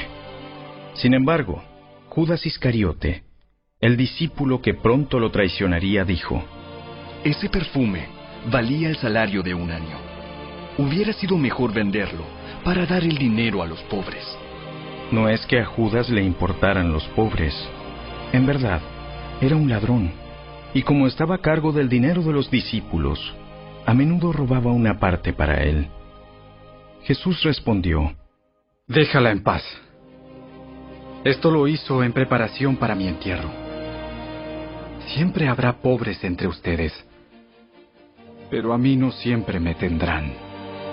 Cuando toda la gente se enteró de que Jesús había llegado, corrieron en masa para verlo a él y también a Lázaro, el hombre al que Jesús había resucitado de los muertos. Entonces los principales sacerdotes decidieron matar a Lázaro también, ya que a causa de él mucha gente los había abandonado a ellos y ahora creían en Jesús. Al día siguiente la noticia de que Jesús iba camino a Jerusalén corrió por toda la ciudad. Una gran multitud de visitantes que habían venido para la Pascua tomaron ramas de palmera y salieron al camino para recibirlo. Gritaban, ¡Alabado sea Dios! ¡Bendiciones al que viene en el nombre del Señor! ¡Viva el Rey de Israel! Jesús encontró un burrito y se montó en él. Así se cumplió la profecía que dice, No temas, pueblo de Jerusalén. Mira, tu rey ya viene montado en la cría de una burra. Sus discípulos no entendieron en ese momento que se trataba del cumplimiento de la profecía. Solo después de que Jesús entró en su gloria, se acordaron de lo sucedido y se dieron cuenta de que esas cosas se habían escrito acerca de él. Muchos de la multitud habían estado presentes cuando Jesús llamó a Lázaro de la tumba y lo resucitó de los muertos, y se lo habían contado a otros. Por eso tantos salieron a recibir a Jesús, porque habían oído de esa señal milagrosa. Entonces los fariseos se dijeron unos a otros, Ya no hay nada que podamos hacer. Miren, todo el mundo se va tras él. Algunos griegos que habían ido a Jerusalén para celebrar la Pascua le hicieron una visita a Felipe, que era de Bethsaida de Galilea. Le dijeron, Señor, queremos conocer a Jesús. Felipe se lo comentó a Andrés, y juntos fueron a preguntarle a Jesús. Jesús respondió, Ya ha llegado el momento para que el Hijo del Hombre entre en su gloria. Les digo la verdad, el grano de trigo, a menos que sea sembrado en la tierra y muera, queda solo. Sin embargo, su muerte producirá muchos granos nuevos, una abundante cosecha de nuevas vidas. Los que aman su vida en este mundo la perderán. Los que no le dan importancia a su vida en este mundo la conservarán por toda la eternidad. Todo el que quiera servirme debe seguirme, porque mis siervos tienen que estar donde yo estoy. El Padre honrará a todo el que me sirva. Ahora mi alma está muy entristecida. ¿Acaso debería orar, Padre, sálvame de esta hora? Pero esa es precisamente la razón por la que vine. Padre, glorifica tu nombre. Entonces habló una voz del cielo. Ya he glorificado mi nombre y lo haré otra vez. Al oír la voz, algunos de la multitud pensaron que era un trueno, mientras que otros decían que un ángel le había hablado. Entonces Jesús les dijo, La voz fue para beneficio de ustedes, no mío. Ha llegado el tiempo de juzgar a este mundo, cuando Satanás, quien gobierna este mundo, será expulsado, y cuando yo sea levantado de la tierra, atraeré a todos hacia mí. Con eso quería dar a entender de qué forma iba a morir. La multitud respondió, Según entendimos de las escrituras, el Mesías vivirá para siempre. ¿Cómo puedes decir entonces que el Hijo del Hombre va a morir? Además, ¿quién es este Hijo del Hombre? Mi luz brillará para ustedes, solo un poco más de tiempo. Caminen en la luz mientras puedan, para que la oscuridad no los tome por sorpresa. Porque los que andan en la oscuridad no pueden ver a dónde van. Pongan su confianza en la luz mientras aún haya tiempo. Entonces se convertirán en hijos de la luz. Después de decir esas cosas, Jesús salió y desapareció de la vista de ellos. A pesar de todas las señales milagrosas que Jesús había hecho, la mayoría de la gente aún no creía en él. Eso era precisamente lo que el profeta Isaías había predicho. Señor, ¿quién ha creído nuestro mensaje? ¿A quién ha revelado el Señor su brazo poderoso? Pero la gente no podía creer, porque como también dijo Isaías, El Señor les ha cegado los ojos y les ha endurecido el corazón, para que sus ojos no puedan ver y su corazón no pueda entender, y ellos no puedan volver a mí para que yo los sane. Isaías se refería a Jesús cuando dijo esas palabras, porque vio el futuro y habló de la gloria del Mesías. Sin embargo, hubo muchos que sí creyeron en él, entre ellos algunos líderes judíos, pero no lo admitían por temor a que los fariseos los expulsaran de la sinagoga, porque amaban más la aprobación humana que la aprobación de Dios. Jesús le gritó a la multitud, Si confían en mí, no confían solo en mí, sino también en Dios, quien me envió. Pues cuando me ven a mí, están viendo al que me envió. Yo he venido como una luz para brillar en este mundo de oscuridad, a fin de que todos los que pongan su confianza en mí no queden más en la oscuridad. No voy a juzgar a los que me oyen pero no me obedecen, porque he venido para salvar al mundo y no para juzgarlo. Pero todos los que me rechazan a mí y rechazan mi mensaje serán juzgados el día del juicio por la verdad que yo he hablado. Yo no hablo con autoridad propia. El Padre quien me envió me ha ordenado qué decir y cómo decirlo. Y sé que sus mandatos llevan a la vida eterna. Por eso digo todo lo que el Padre me indica que diga.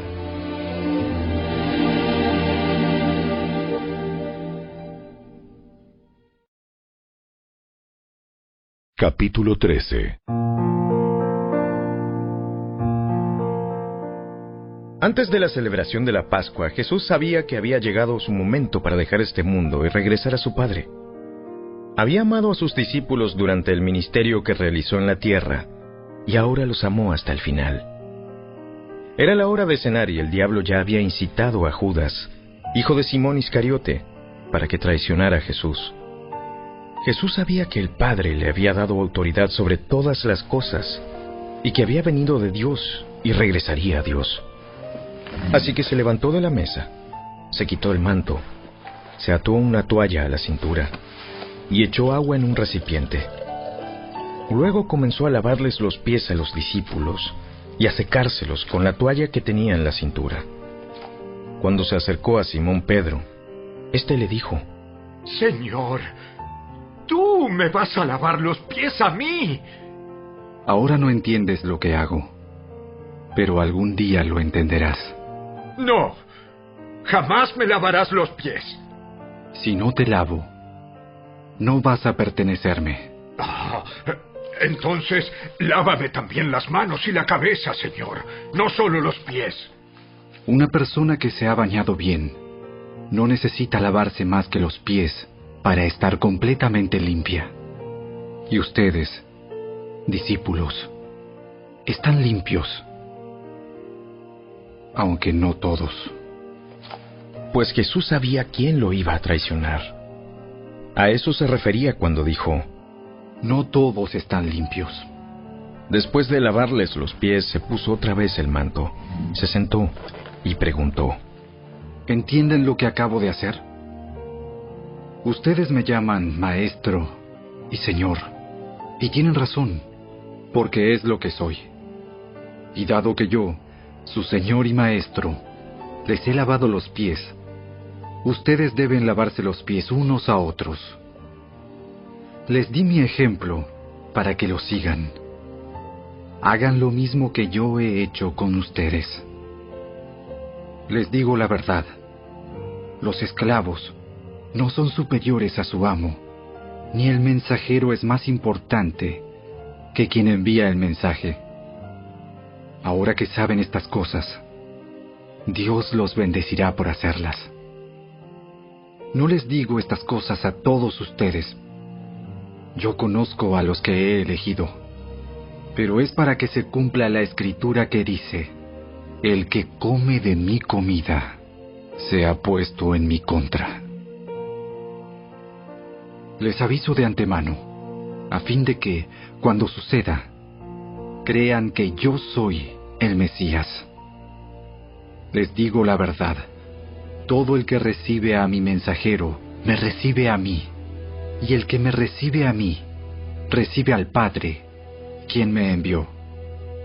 Entonces Jesús, muy angustiado, exclamó, Les digo la verdad, uno de ustedes va a traicionarme. Los discípulos se miraron unos a otros sin saber a cuál se refería Jesús. El discípulo a quien Jesús amaba estaba sentado a la mesa a su lado. Simón Pedro le hizo señas para que le preguntara a quién se refería. Entonces ese discípulo se inclinó hacia Jesús y le preguntó, Señor, ¿quién es? Es aquel a quien le doy el pan que mojo en el plato. Y después de mojar el pan, se lo dio a Judas, el hijo de Simón Iscariote. Cuando Judas comió el pan, Satanás entró en él. Entonces Jesús le dijo, Apresúrate a hacer lo que vas a hacer. Ninguno de los demás que estaban a la mesa entendió lo que Jesús quiso decir. Como Judas era el tesorero del grupo, algunos pensaron que Jesús le estaba diciendo que fuera a pagar la comida o que diera algo de dinero a los pobres. Así que Judas se fue enseguida y se internó en la noche. En cuanto Judas salió del lugar, Jesús dijo, Ha llegado el momento para que el Hijo del Hombre entre en su gloria, y por causa de él, Dios será glorificado. Y dado que Dios recibe gloria a causa del Hijo, le dará su propia gloria al Hijo, y lo hará de inmediato. Mis queridos hijos, voy a estar con ustedes solo un poco más de tiempo. Y como les dije a los líderes judíos, ustedes me buscarán, pero no pueden ir a donde yo voy. Así que ahora les doy un nuevo mandamiento. Ámense unos a otros. Tal como yo los he amado, ustedes deben amarse unos a otros. El amor que tengan unos por otros será la prueba ante el mundo de que son mis discípulos. Simón Pedro le preguntó, Señor, ¿a dónde vas? Ahora no puedes venir conmigo, pero me seguirás después. ¿Pero por qué no puedo ir ahora, Señor? Estoy dispuesto a morir por ti. ¿Morir por mí? Pedro, te digo la verdad. Mañana por la mañana, antes de que cante el gallo, negarás tres veces que me conoces.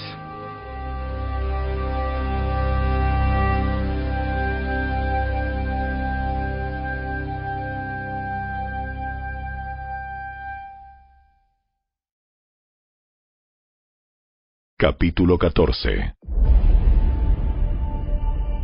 No dejen que el corazón se les llene de angustia. Confíen en Dios y confíen también en mí. En el hogar de mi Padre hay lugar más que suficiente. Si no fuera así, ¿acaso les habría dicho que voy a prepararles un lugar? Cuando todo esté listo, volveré para llevarlos, para que siempre estén conmigo donde yo estoy. Y ustedes conocen el camino que lleva a donde voy. Tomás le dijo, No, Señor, no lo conocemos. No tenemos ni idea de a dónde vas. ¿Cómo vamos a conocer el camino? Yo soy el camino, la verdad y la vida. Nadie puede ir al Padre si no es por medio de mí. Si ustedes realmente me conocieran, también sabrían quién es mi Padre. De ahora en adelante ya lo conocen y lo han visto. Señor, muéstranos al Padre y quedaremos conformes. Felipe, he estado con ustedes todo este tiempo y todavía no sabes quién soy. Los que me han visto a mí han visto al Padre. Entonces, ¿cómo me pides que les muestre al Padre? ¿Acaso no crees que yo estoy en el Padre y el Padre está en mí? Las palabras que yo digo no son mías, sino que mi Padre, quien vive en mí, hace su obra por medio de mí. Solo crean que yo estoy en el Padre y el Padre está en mí. O al menos crean por las obras que me han visto hacer. Les digo la verdad. Todo el que crea en mí hará las mismas obras que yo he hecho y aún mayores, porque voy a estar con el Padre. Pueden pedir cualquier cosa en mi nombre y yo la haré para que el Hijo le dé gloria al Padre. Es cierto, pídanme cualquier cosa en mi nombre y yo la haré. Si me aman, obedezcan mis mandamientos, y yo le pediré al Padre, y Él les dará otro abogado defensor, quien estará con ustedes para siempre. Me refiero al Espíritu Santo, quien guía a toda la verdad.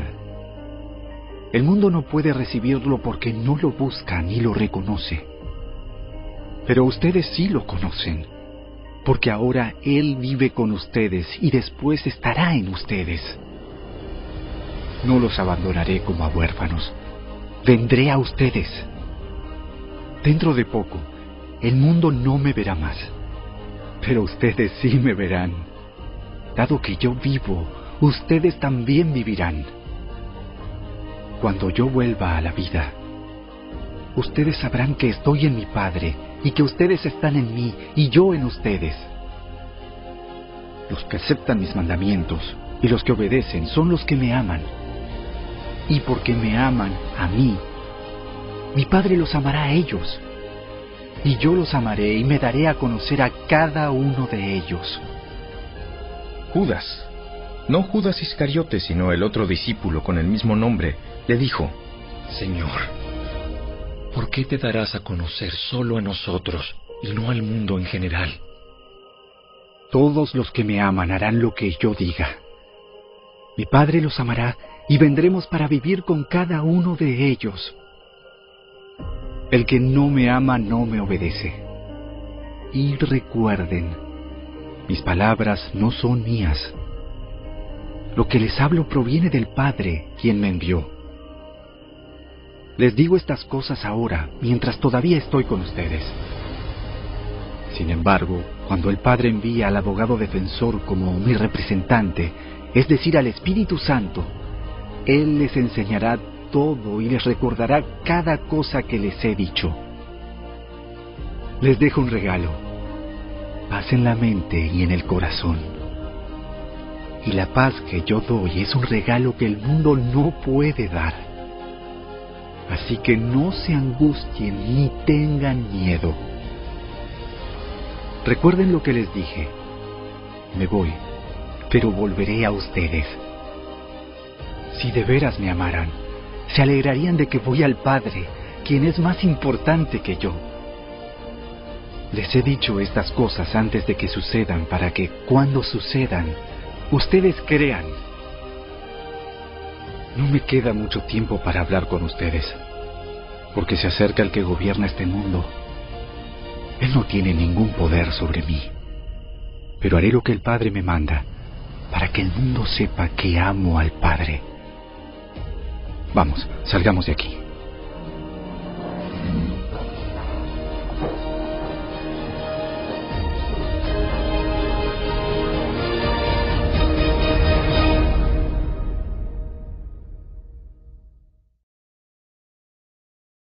Capítulo 15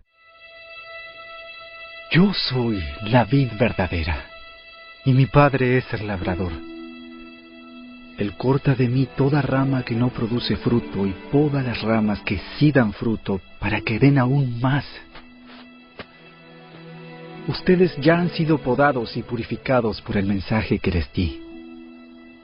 Permanezcan en mí y yo permaneceré en ustedes. Pues una rama no puede producir frutos si la cortan de la vid, y ustedes tampoco pueden ser fructíferos a menos que permanezcan en mí. Ciertamente yo soy la vida. Ustedes son las ramas. Los que permanecen en mí y yo en ellos producirán mucho fruto porque separados de mí no pueden hacer nada. El que no permanece en mí es desechado como rama inútil y se seca. Todas esas ramas se juntan en un montón para quemarlas en el fuego. Si ustedes permanecen en mí y mis palabras permanecen en ustedes, pueden pedir lo que quieran y les será concedido. Cuando producen mucho fruto, demuestran que son mis verdaderos discípulos. Eso le da mucha gloria a mi Padre. Yo los he amado a ustedes tanto como el Padre me ha amado a mí. Permanezcan en mi amor. Cuando obedecen mis mandamientos, permanecen en mi amor, así como yo obedezco los mandamientos de mi Padre y permanezco en su amor. Les he dicho estas cosas para que se llenen de mi gozo. Así es, desbordarán de gozo. Este es mi mandamiento ámense unos a otros de la misma manera en que yo los he amado. No hay amor más grande que el dar la vida por los amigos. Ustedes son mis amigos y hacen lo que yo les mando. Ya no los llamo esclavos, porque el amo no confía sus asuntos a los esclavos. Ustedes ahora son mis amigos, porque les he contado todo lo que el Padre me dijo. Ustedes no me eligieron a mí. Yo los elegí a ustedes. Les encargué que vayan y produzcan frutos verdaderos. Así el Padre les dará todo lo que pidan en mi nombre. Este es mi mandato. Ámense unos a otros. Si el mundo los odia, recuerden que a mí me odió primero. Si pertenecieran al mundo, el mundo los amaría como a uno de los suyos. Pero ustedes ya no forman parte del mundo. Yo los elegí para que salieran del mundo. Por eso el mundo los odia. ¿Recuerdan lo que les dije? El esclavo no es superior a su amo. Ya que me persiguieron a mí, también a ustedes los perseguirán. Y si me hubieran escuchado a mí, también los escucharían a ustedes. Les harán todo eso a causa de mí porque han rechazado a aquel que me envió. Ellos no serían culpables si yo no hubiera venido a hablarles, pero ahora no tienen ninguna excusa por su pecado. Cualquiera que me odia a mí también odia a mi Padre. Si yo no hubiera hecho entre ellos esas señales tan milagrosas que nadie más podría hacer, no serían culpables. Pero la verdad es que vieron todo lo que hice y aún así nos siguen odiando a mí y a mi Padre. Con eso se cumple lo que está registrado en sus escrituras. Me odiaron sin motivo. A ustedes yo les enviaré el abogado defensor, el Espíritu de verdad. Él vendrá del Padre y dará testimonio acerca de mí.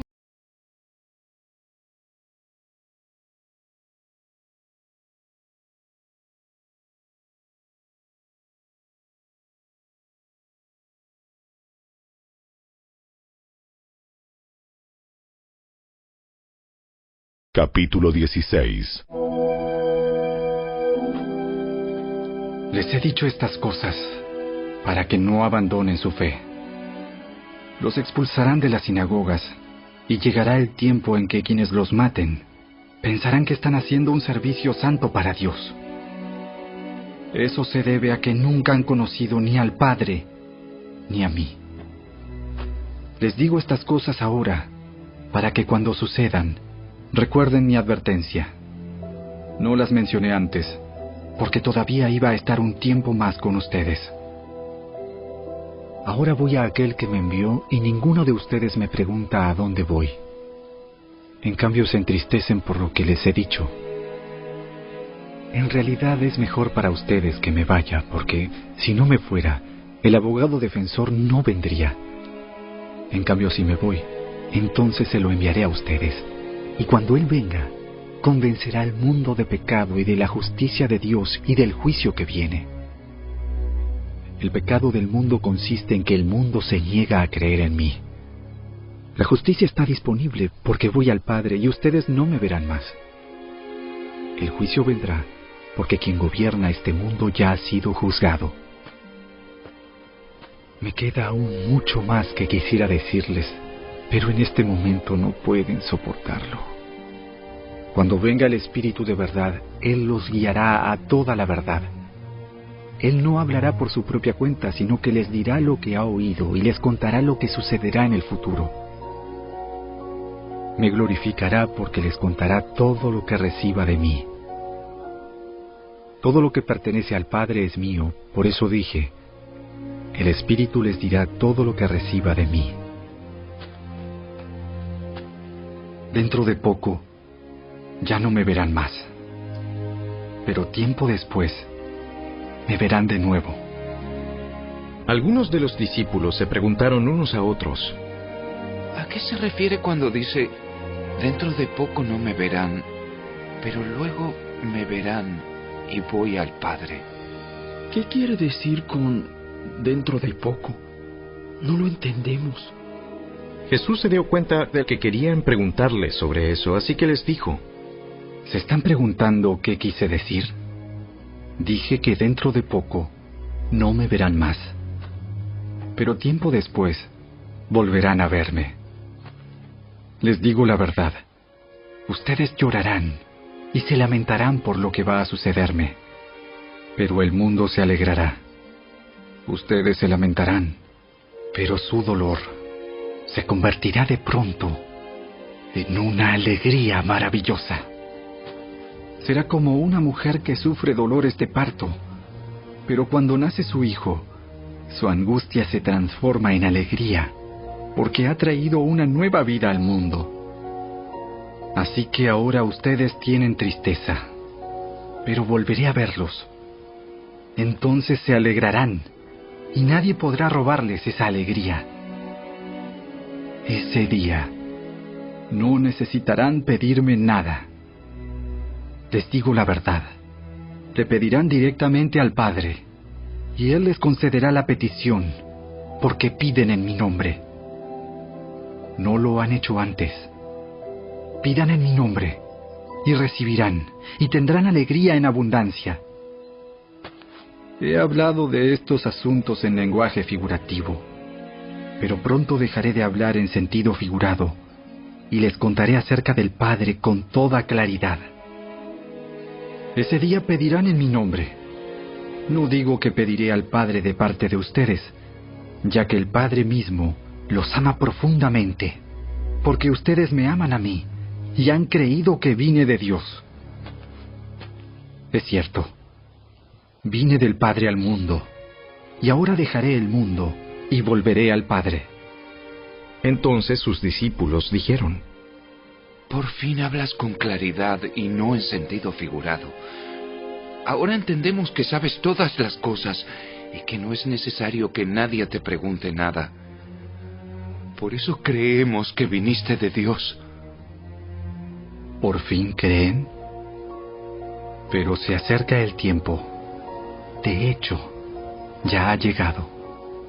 Cuando ustedes serán dispersados. Cada uno se irá por su lado y me dejarán solo. Sin embargo, no estoy solo, porque el Padre está conmigo. Les he dicho todo lo anterior, para que en mí tengan paz. Aquí en el mundo tendrán muchas pruebas y tristezas, pero anímense, porque yo he vencido al mundo.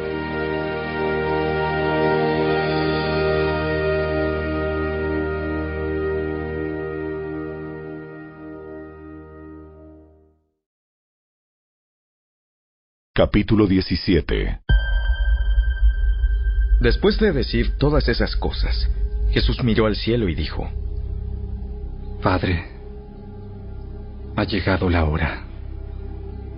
Glorifica a tu Hijo, para que Él, a su vez, te dé la gloria a ti. Pues le has dado a tu Hijo autoridad sobre todo ser humano. Él da vida eterna a cada uno de los que tú le has dado.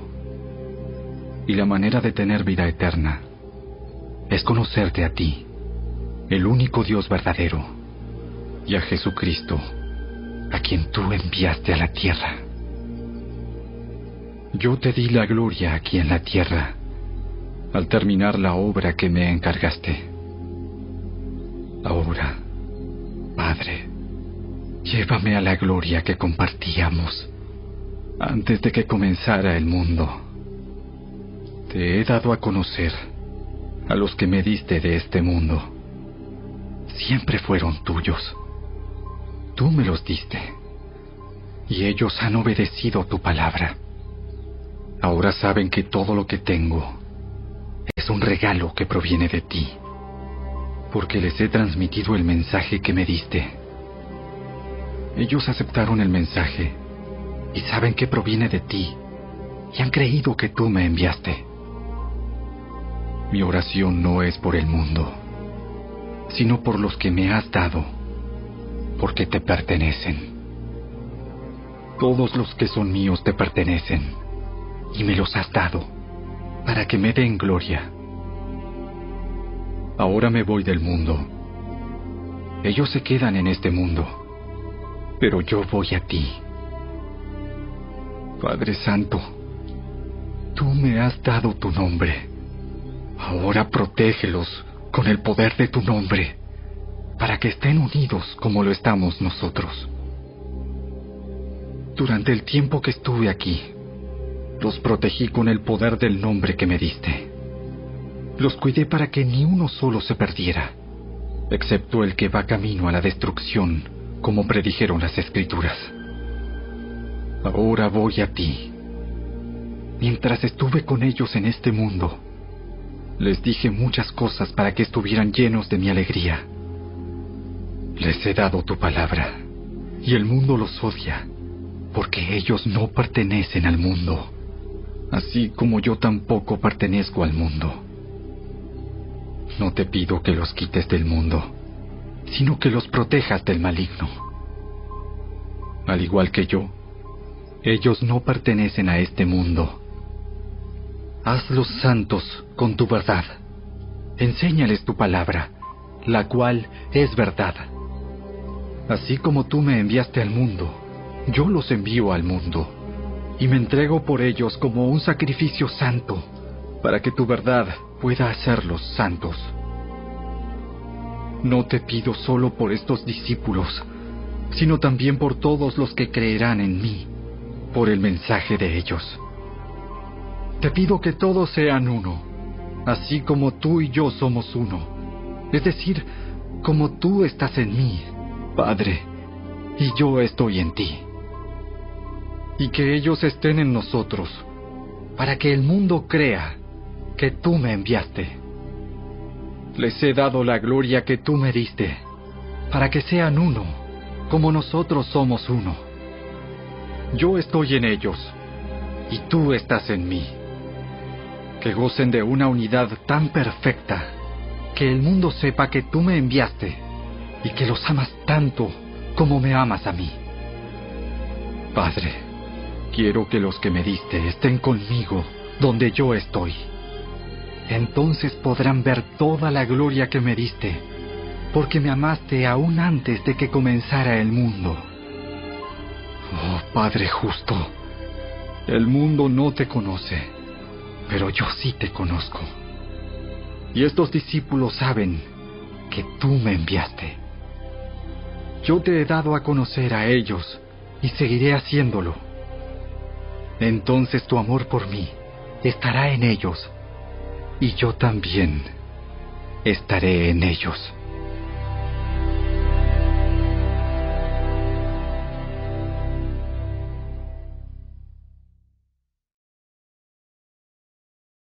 Capítulo 18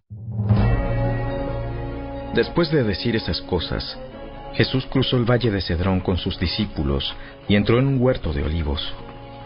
Judas el traidor conocía ese lugar, porque Jesús solía reunirse allí con sus discípulos.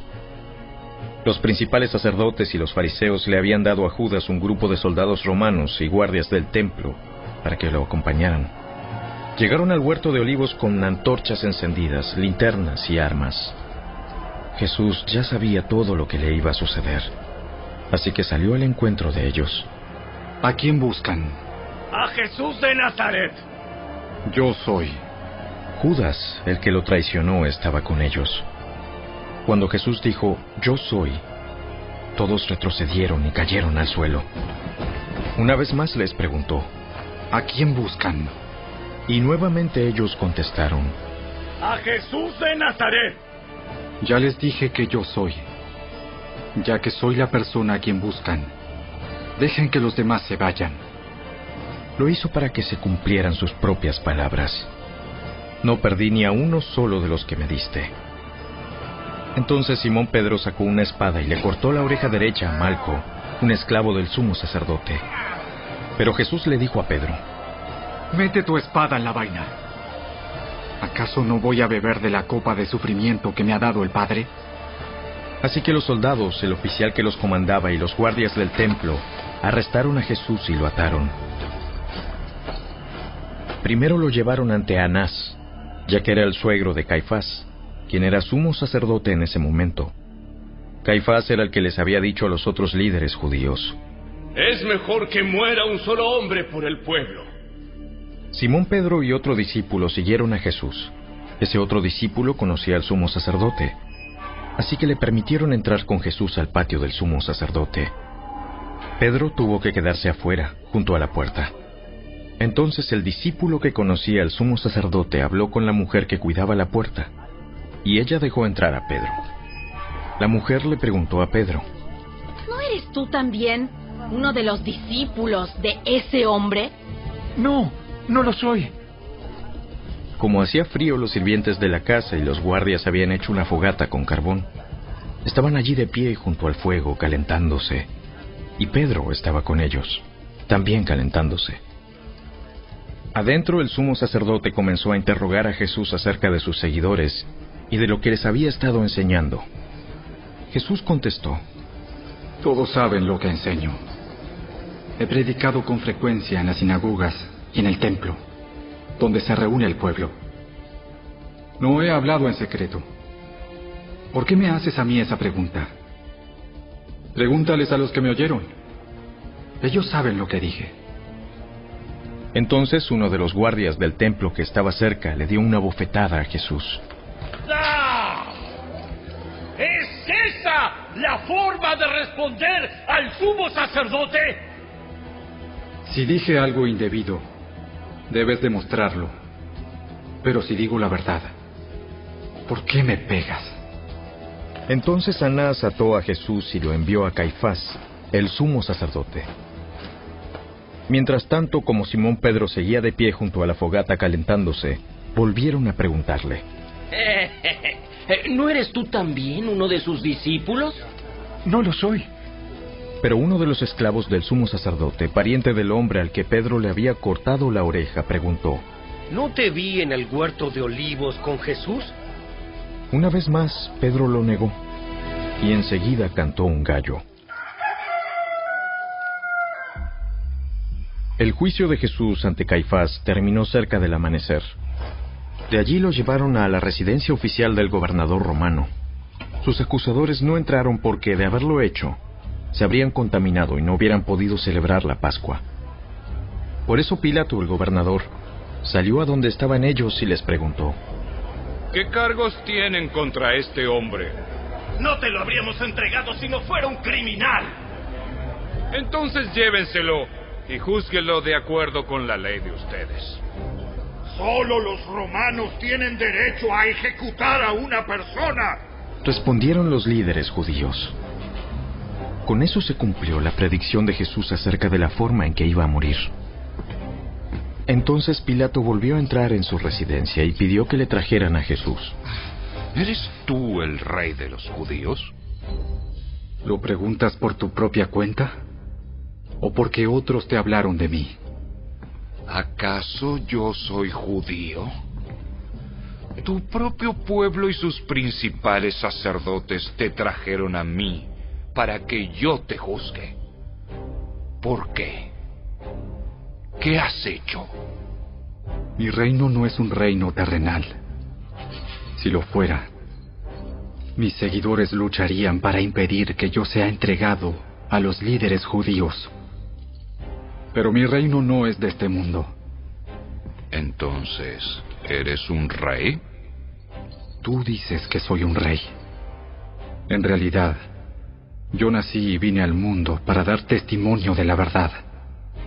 Todos los que aman la verdad reconocen que lo que digo es cierto. ¿Qué es la verdad? Entonces salió de nuevo a donde estaba el pueblo y dijo, Este hombre no es culpable de ningún delito. Pero ustedes tienen la costumbre de pedirme cada año que ponga en libertad a un preso durante la Pascua. ¿Quieren que deje en libertad a ese rey de los judíos? Pero ellos contestaron a gritos.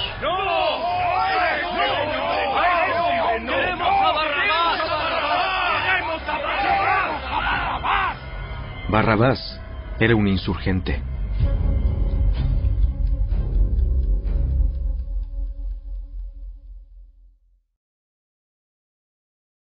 Capítulo 19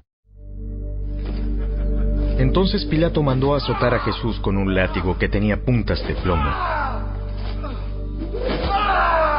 Los soldados armaron una corona de espinas y se la pusieron en la cabeza y lo vistieron con un manto púrpura. ¡Viva el rey de los judíos! ¡Viva el rey de los judíos! Se burlaban de él mientras lo abofeteaban. Pilato volvió a salir y le dijo al pueblo, Ahora lo voy a traer. Pero que quede bien claro que yo no lo encuentro culpable de nada. Entonces Jesús salió con la corona de espinas sobre la cabeza y el manto púrpura puesto. Y Pilato dijo, Miren, aquí tienen al hombre. Cuando lo vieron los principales sacerdotes y los guardias del templo comenzaron a gritar.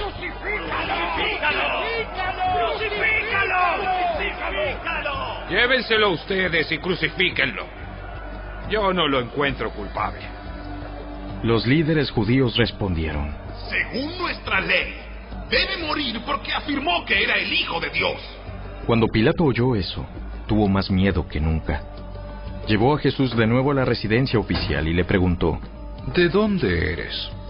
Pero Jesús no le dio ninguna respuesta. ¿Por qué no me hablas? ¿No te das cuenta de que tengo poder para ponerte en libertad o crucificarte? No tendrías ningún poder sobre mí si no te lo hubieran dado desde lo alto. Así que el que me entregó en tus manos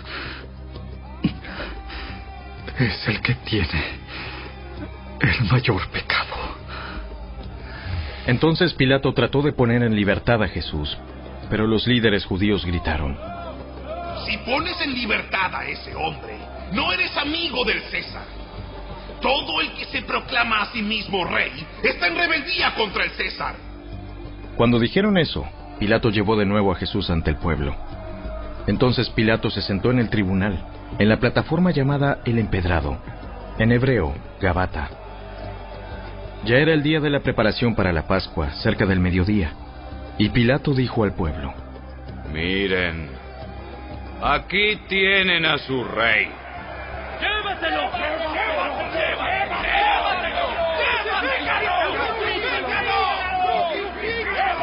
¿Cómo dicen? ¿Que yo crucifique a su rey? ¡No tenemos otro rey más que el César! Le contestaron a gritos los principales sacerdotes. Entonces Pilato les entregó a Jesús para que lo crucificaran. Así que se llevaron a Jesús.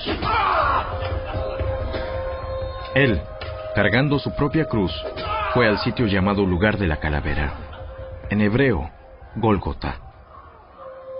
Allí lo clavaron en la cruz.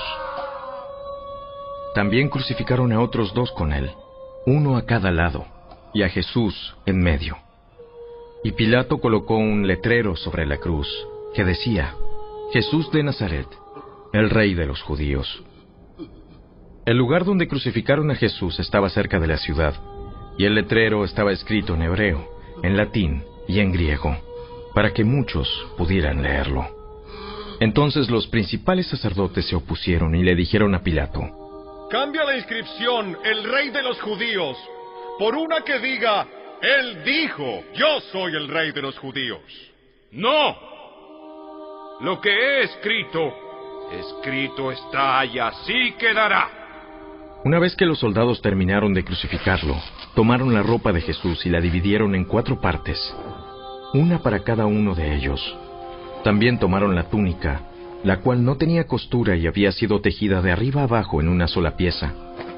Así que dijeron, En lugar de rasgarla, tiremos los dados para ver quién se la queda. con eso se cumplió la escritura que dice, se repartieron mi vestimenta entre ellos y tiraron los dados por mi ropa. Así que eso fue lo que hicieron. Estaban de pie junto a la cruz la madre de Jesús, la hermana de su madre, María la esposa de Cleofas y María Magdalena. Cuando Jesús vio a su madre al lado del discípulo que él amaba, le dijo, Apreciada mujer, ahí tienes a tu hijo. Y al discípulo le dijo, Ahí tienes a tu madre. Y a partir de entonces, ese discípulo la llevó a vivir a su casa. Jesús sabía que su misión ya había terminado, y para cumplir las escrituras dijo, Tengo sed. Había allí una vasija de vino agrio, así que mojaron una esponja en el vino, la pusieron en una rama de hisopo y la acercaron a los labios de Jesús. Después de probar el vino, Jesús dijo, Todo ha terminado. Entonces inclinó la cabeza y entregó su espíritu.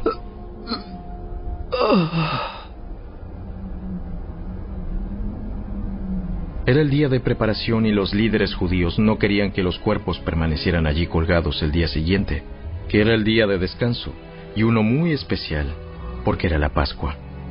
Entonces le pidieron a Pilato que mandara quebrarles las piernas a los crucificados para apresurarles la muerte. Así podrían bajar los cuerpos.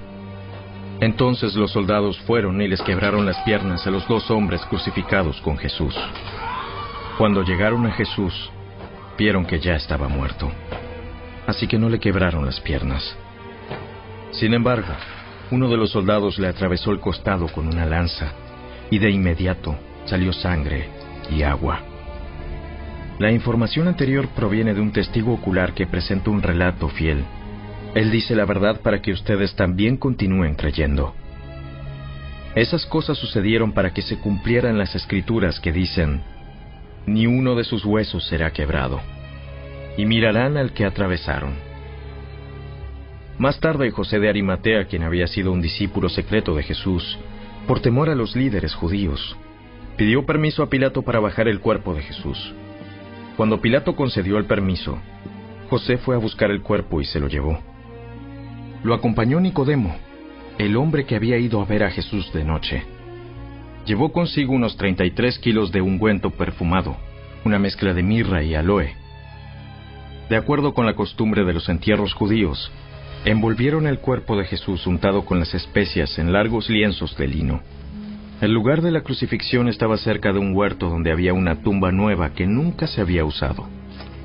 Y como era el día de preparación para la Pascua judía y la tumba estaba cerca, pusieron a Jesús allí.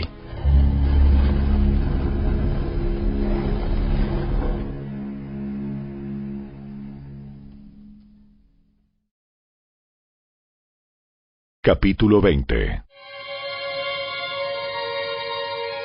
El domingo por la mañana temprano, mientras aún estaba oscuro, María Magdalena llegó a la tumba y vio que habían rodado la piedra de la entrada. Corrió y se encontró con Simón Pedro y con el otro discípulo, a quien Jesús amaba. Les dijo, Sacaron de la tumba el cuerpo del Señor y no sabemos dónde lo pusieron. Pedro y el otro discípulo se dirigieron a la tumba. Ambos iban corriendo, pero el otro discípulo corrió más a prisa que Pedro y llegó primero a la tumba. Se agachó a mirar adentro y vio a los lienzos de lino apoyados ahí, pero no entró. Luego llegó Simón Pedro y entró en la tumba. Él también notó los lienzos de lino allí. Pero el lienzo que había cubierto la cabeza de Jesús estaba doblado y colocado aparte de las otras tiras. Entonces el discípulo que había llegado primero a la tumba también entró y vio y creyó, porque hasta ese momento aún no habían entendido las escrituras que decían que Jesús tenía que resucitar de los muertos. Después cada uno se fue a su casa. María se encontraba llorando fuera de la tumba y mientras lloraba, se agachó y miró adentro. Vio a dos ángeles vestidos con vestiduras blancas, uno sentado a la cabecera y el otro a los pies, en el lugar donde había estado el cuerpo de Jesús. Apreciada mujer, ¿por qué lloras? Porque se han llevado a mi Señor y no sé dónde lo han puesto. Dio la vuelta para irse y vio a alguien que estaba de pie allí. Era Jesús, pero ella no lo reconoció. Apreciada mujer, ¿por qué lloras? ¿A quién buscas? Ella pensó que era el jardinero y le dijo, Señor, si usted se lo ha llevado, dígame dónde lo puso y yo iré a buscarlo. María. Ella giró hacia él y exclamó, Raboní, maestro. No te aferres a mí, porque todavía no he subido al Padre. Pero ve a buscar a mis hermanos y diles, voy a subir a mi Padre y al Padre de ustedes, a mi Dios y al Dios de ustedes. María Magdalena encontró a los discípulos y les dijo, He visto al Señor. Y les dio el mensaje de Jesús. Ese domingo al atardecer los discípulos estaban reunidos con las puertas bien cerradas porque tenían miedo de los líderes judíos. De pronto, Jesús estaba de pie en medio de ellos. La paz sea con ustedes. Mientras hablaba les mostró las heridas de sus manos y su costado. Ellos se llenaron de alegría cuando vieron al Señor. Una vez más les dijo, La paz sea con ustedes. Como el Padre me envió a mí, así yo los envío a ustedes.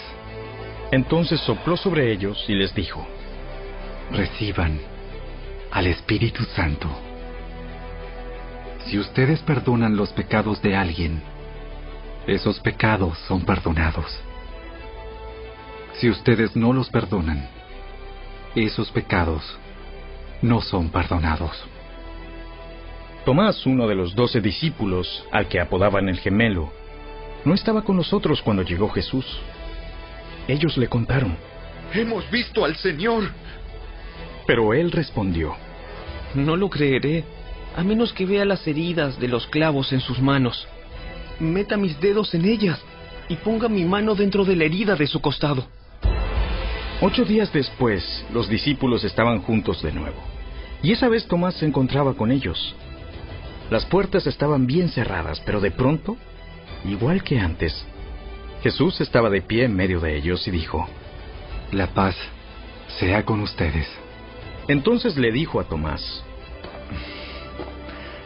Pon tu dedo aquí y mira mis manos. Mete tu mano en la herida de mi costado. ¿Mm? Ya no seas incrédulo. Cree. Mi Señor. Y mi Dios. Tú crees porque me has visto. Benditos los que creen sin verme. Los discípulos vieron a Jesús hacer muchas otras señales milagrosas, además de las registradas en este libro. Pero estas se escribieron para que ustedes continúen creyendo que Jesús es el Mesías, el Hijo de Dios, y para que, al creer en Él, tengan vida por el poder de su nombre.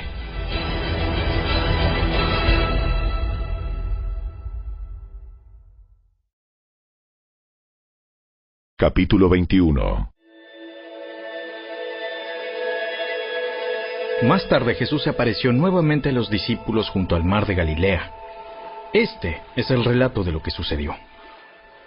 Varios de sus discípulos se encontraban allí. Simón Pedro, Tomás, al que apodaban el gemelo, Natanael de Caná de Galilea, los hijos de Zebedeo y otros dos discípulos. Simón Pedro dijo: Me voy a pescar. Nosotros también Nosotros también vamos. Así que salieron en la barca, pero no pescaron nada en toda la noche. Al amanecer Jesús apareció en la playa, pero los discípulos no podían ver quién era. Les preguntó, Amigos, ¿pescaron algo? Echen la red a la derecha de la barca y tendrán pesca. Ellos lo hicieron y no podían sacar la red por la gran cantidad de peces que contenía. Entonces el discípulo a quien Jesús amaba le dijo a Pedro, Es el Señor. Cuando Simón Pedro oyó que era el Señor, se puso la túnica, porque se le había quitado para trabajar. Se tiró al agua y se dirigió hacia la orilla. Los otros se quedaron en la barca y arrastraron la pesada red llena de pescados hasta la orilla, porque estaban solo a unos 90 metros de la playa. Cuando llegaron, encontraron el desayuno preparado para ellos. Pescado a la brasa y pan. Traigan algunos de los pescados que acaban de sacar. Así que Simón Pedro subió a la barca y arrastró la red hasta la orilla. Había 153 pescados grandes, y aún así la red no se había roto. Ahora acérquense y desayunen. Ninguno de los discípulos se atrevió a preguntarle, ¿quién eres? Todos sabían que era el Señor. Entonces Jesús les sirvió el pan y el pescado. Esa fue la tercera vez que se apareció a sus discípulos después de haber resucitado de los muertos. Después del desayuno Jesús le preguntó a Simón Pedro, Simón, hijo de Juan, ¿me amas más que estos? Sí, Señor. Tú sabes que te quiero. Entonces, alimenta a mis corderos. Jesús repitió la pregunta. Simón, hijo de Juan, ¿me amas? Sí, Señor. Tú sabes que te quiero. Entonces, cuida de mis ovejas. Le preguntó por tercera vez. Simón, hijo de Juan, ¿me quieres? A Pedro le dolió que Jesús le dijera la tercera vez, ¿me quieres? Le contestó, Señor, tú sabes todo. Tú sabes que yo te quiero. Entonces, alimenta a mis ovejas. Te digo la verdad, cuando eras joven, podías hacer lo que querías. Te vestías tú mismo e ibas a donde querías ir. Sin embargo, cuando seas viejo, extenderás los brazos y otros te vestirán y te llevarán a donde no quieras ir. Jesús dijo eso para darle a conocer el tipo de muerte con la que Pedro glorificaría a Dios. Entonces Jesús le dijo, Sígueme. Pedro se dio vuelta y vio que detrás de ellos estaba el discípulo a quien Jesús amaba, el que se había inclinado hacia Jesús durante la cena para preguntarle, Señor, ¿quién va a traicionarte? Pedro le preguntó a Jesús, Señor, ¿qué va a pasar con él? Si quiero que él siga vivo hasta que yo regrese, ¿qué tiene que ver contigo? En cuanto a ti, sígueme. Así que entre la comunidad de los creyentes corrió el rumor de que ese discípulo no moriría. Pero eso no fue en absoluto lo que dijo Jesús. Él solamente dijo, Si quiero que él siga vivo hasta que yo regrese, ¿qué tiene que ver contigo? Ese discípulo es el que da testimonio de todos estos sucesos y los ha registrado en este libro, y sabemos que su relato es fiel. Jesús también hizo muchas otras cosas. Si todas se pusieran por escrito, supongo que el mundo entero no podría contener los libros que se escribirían.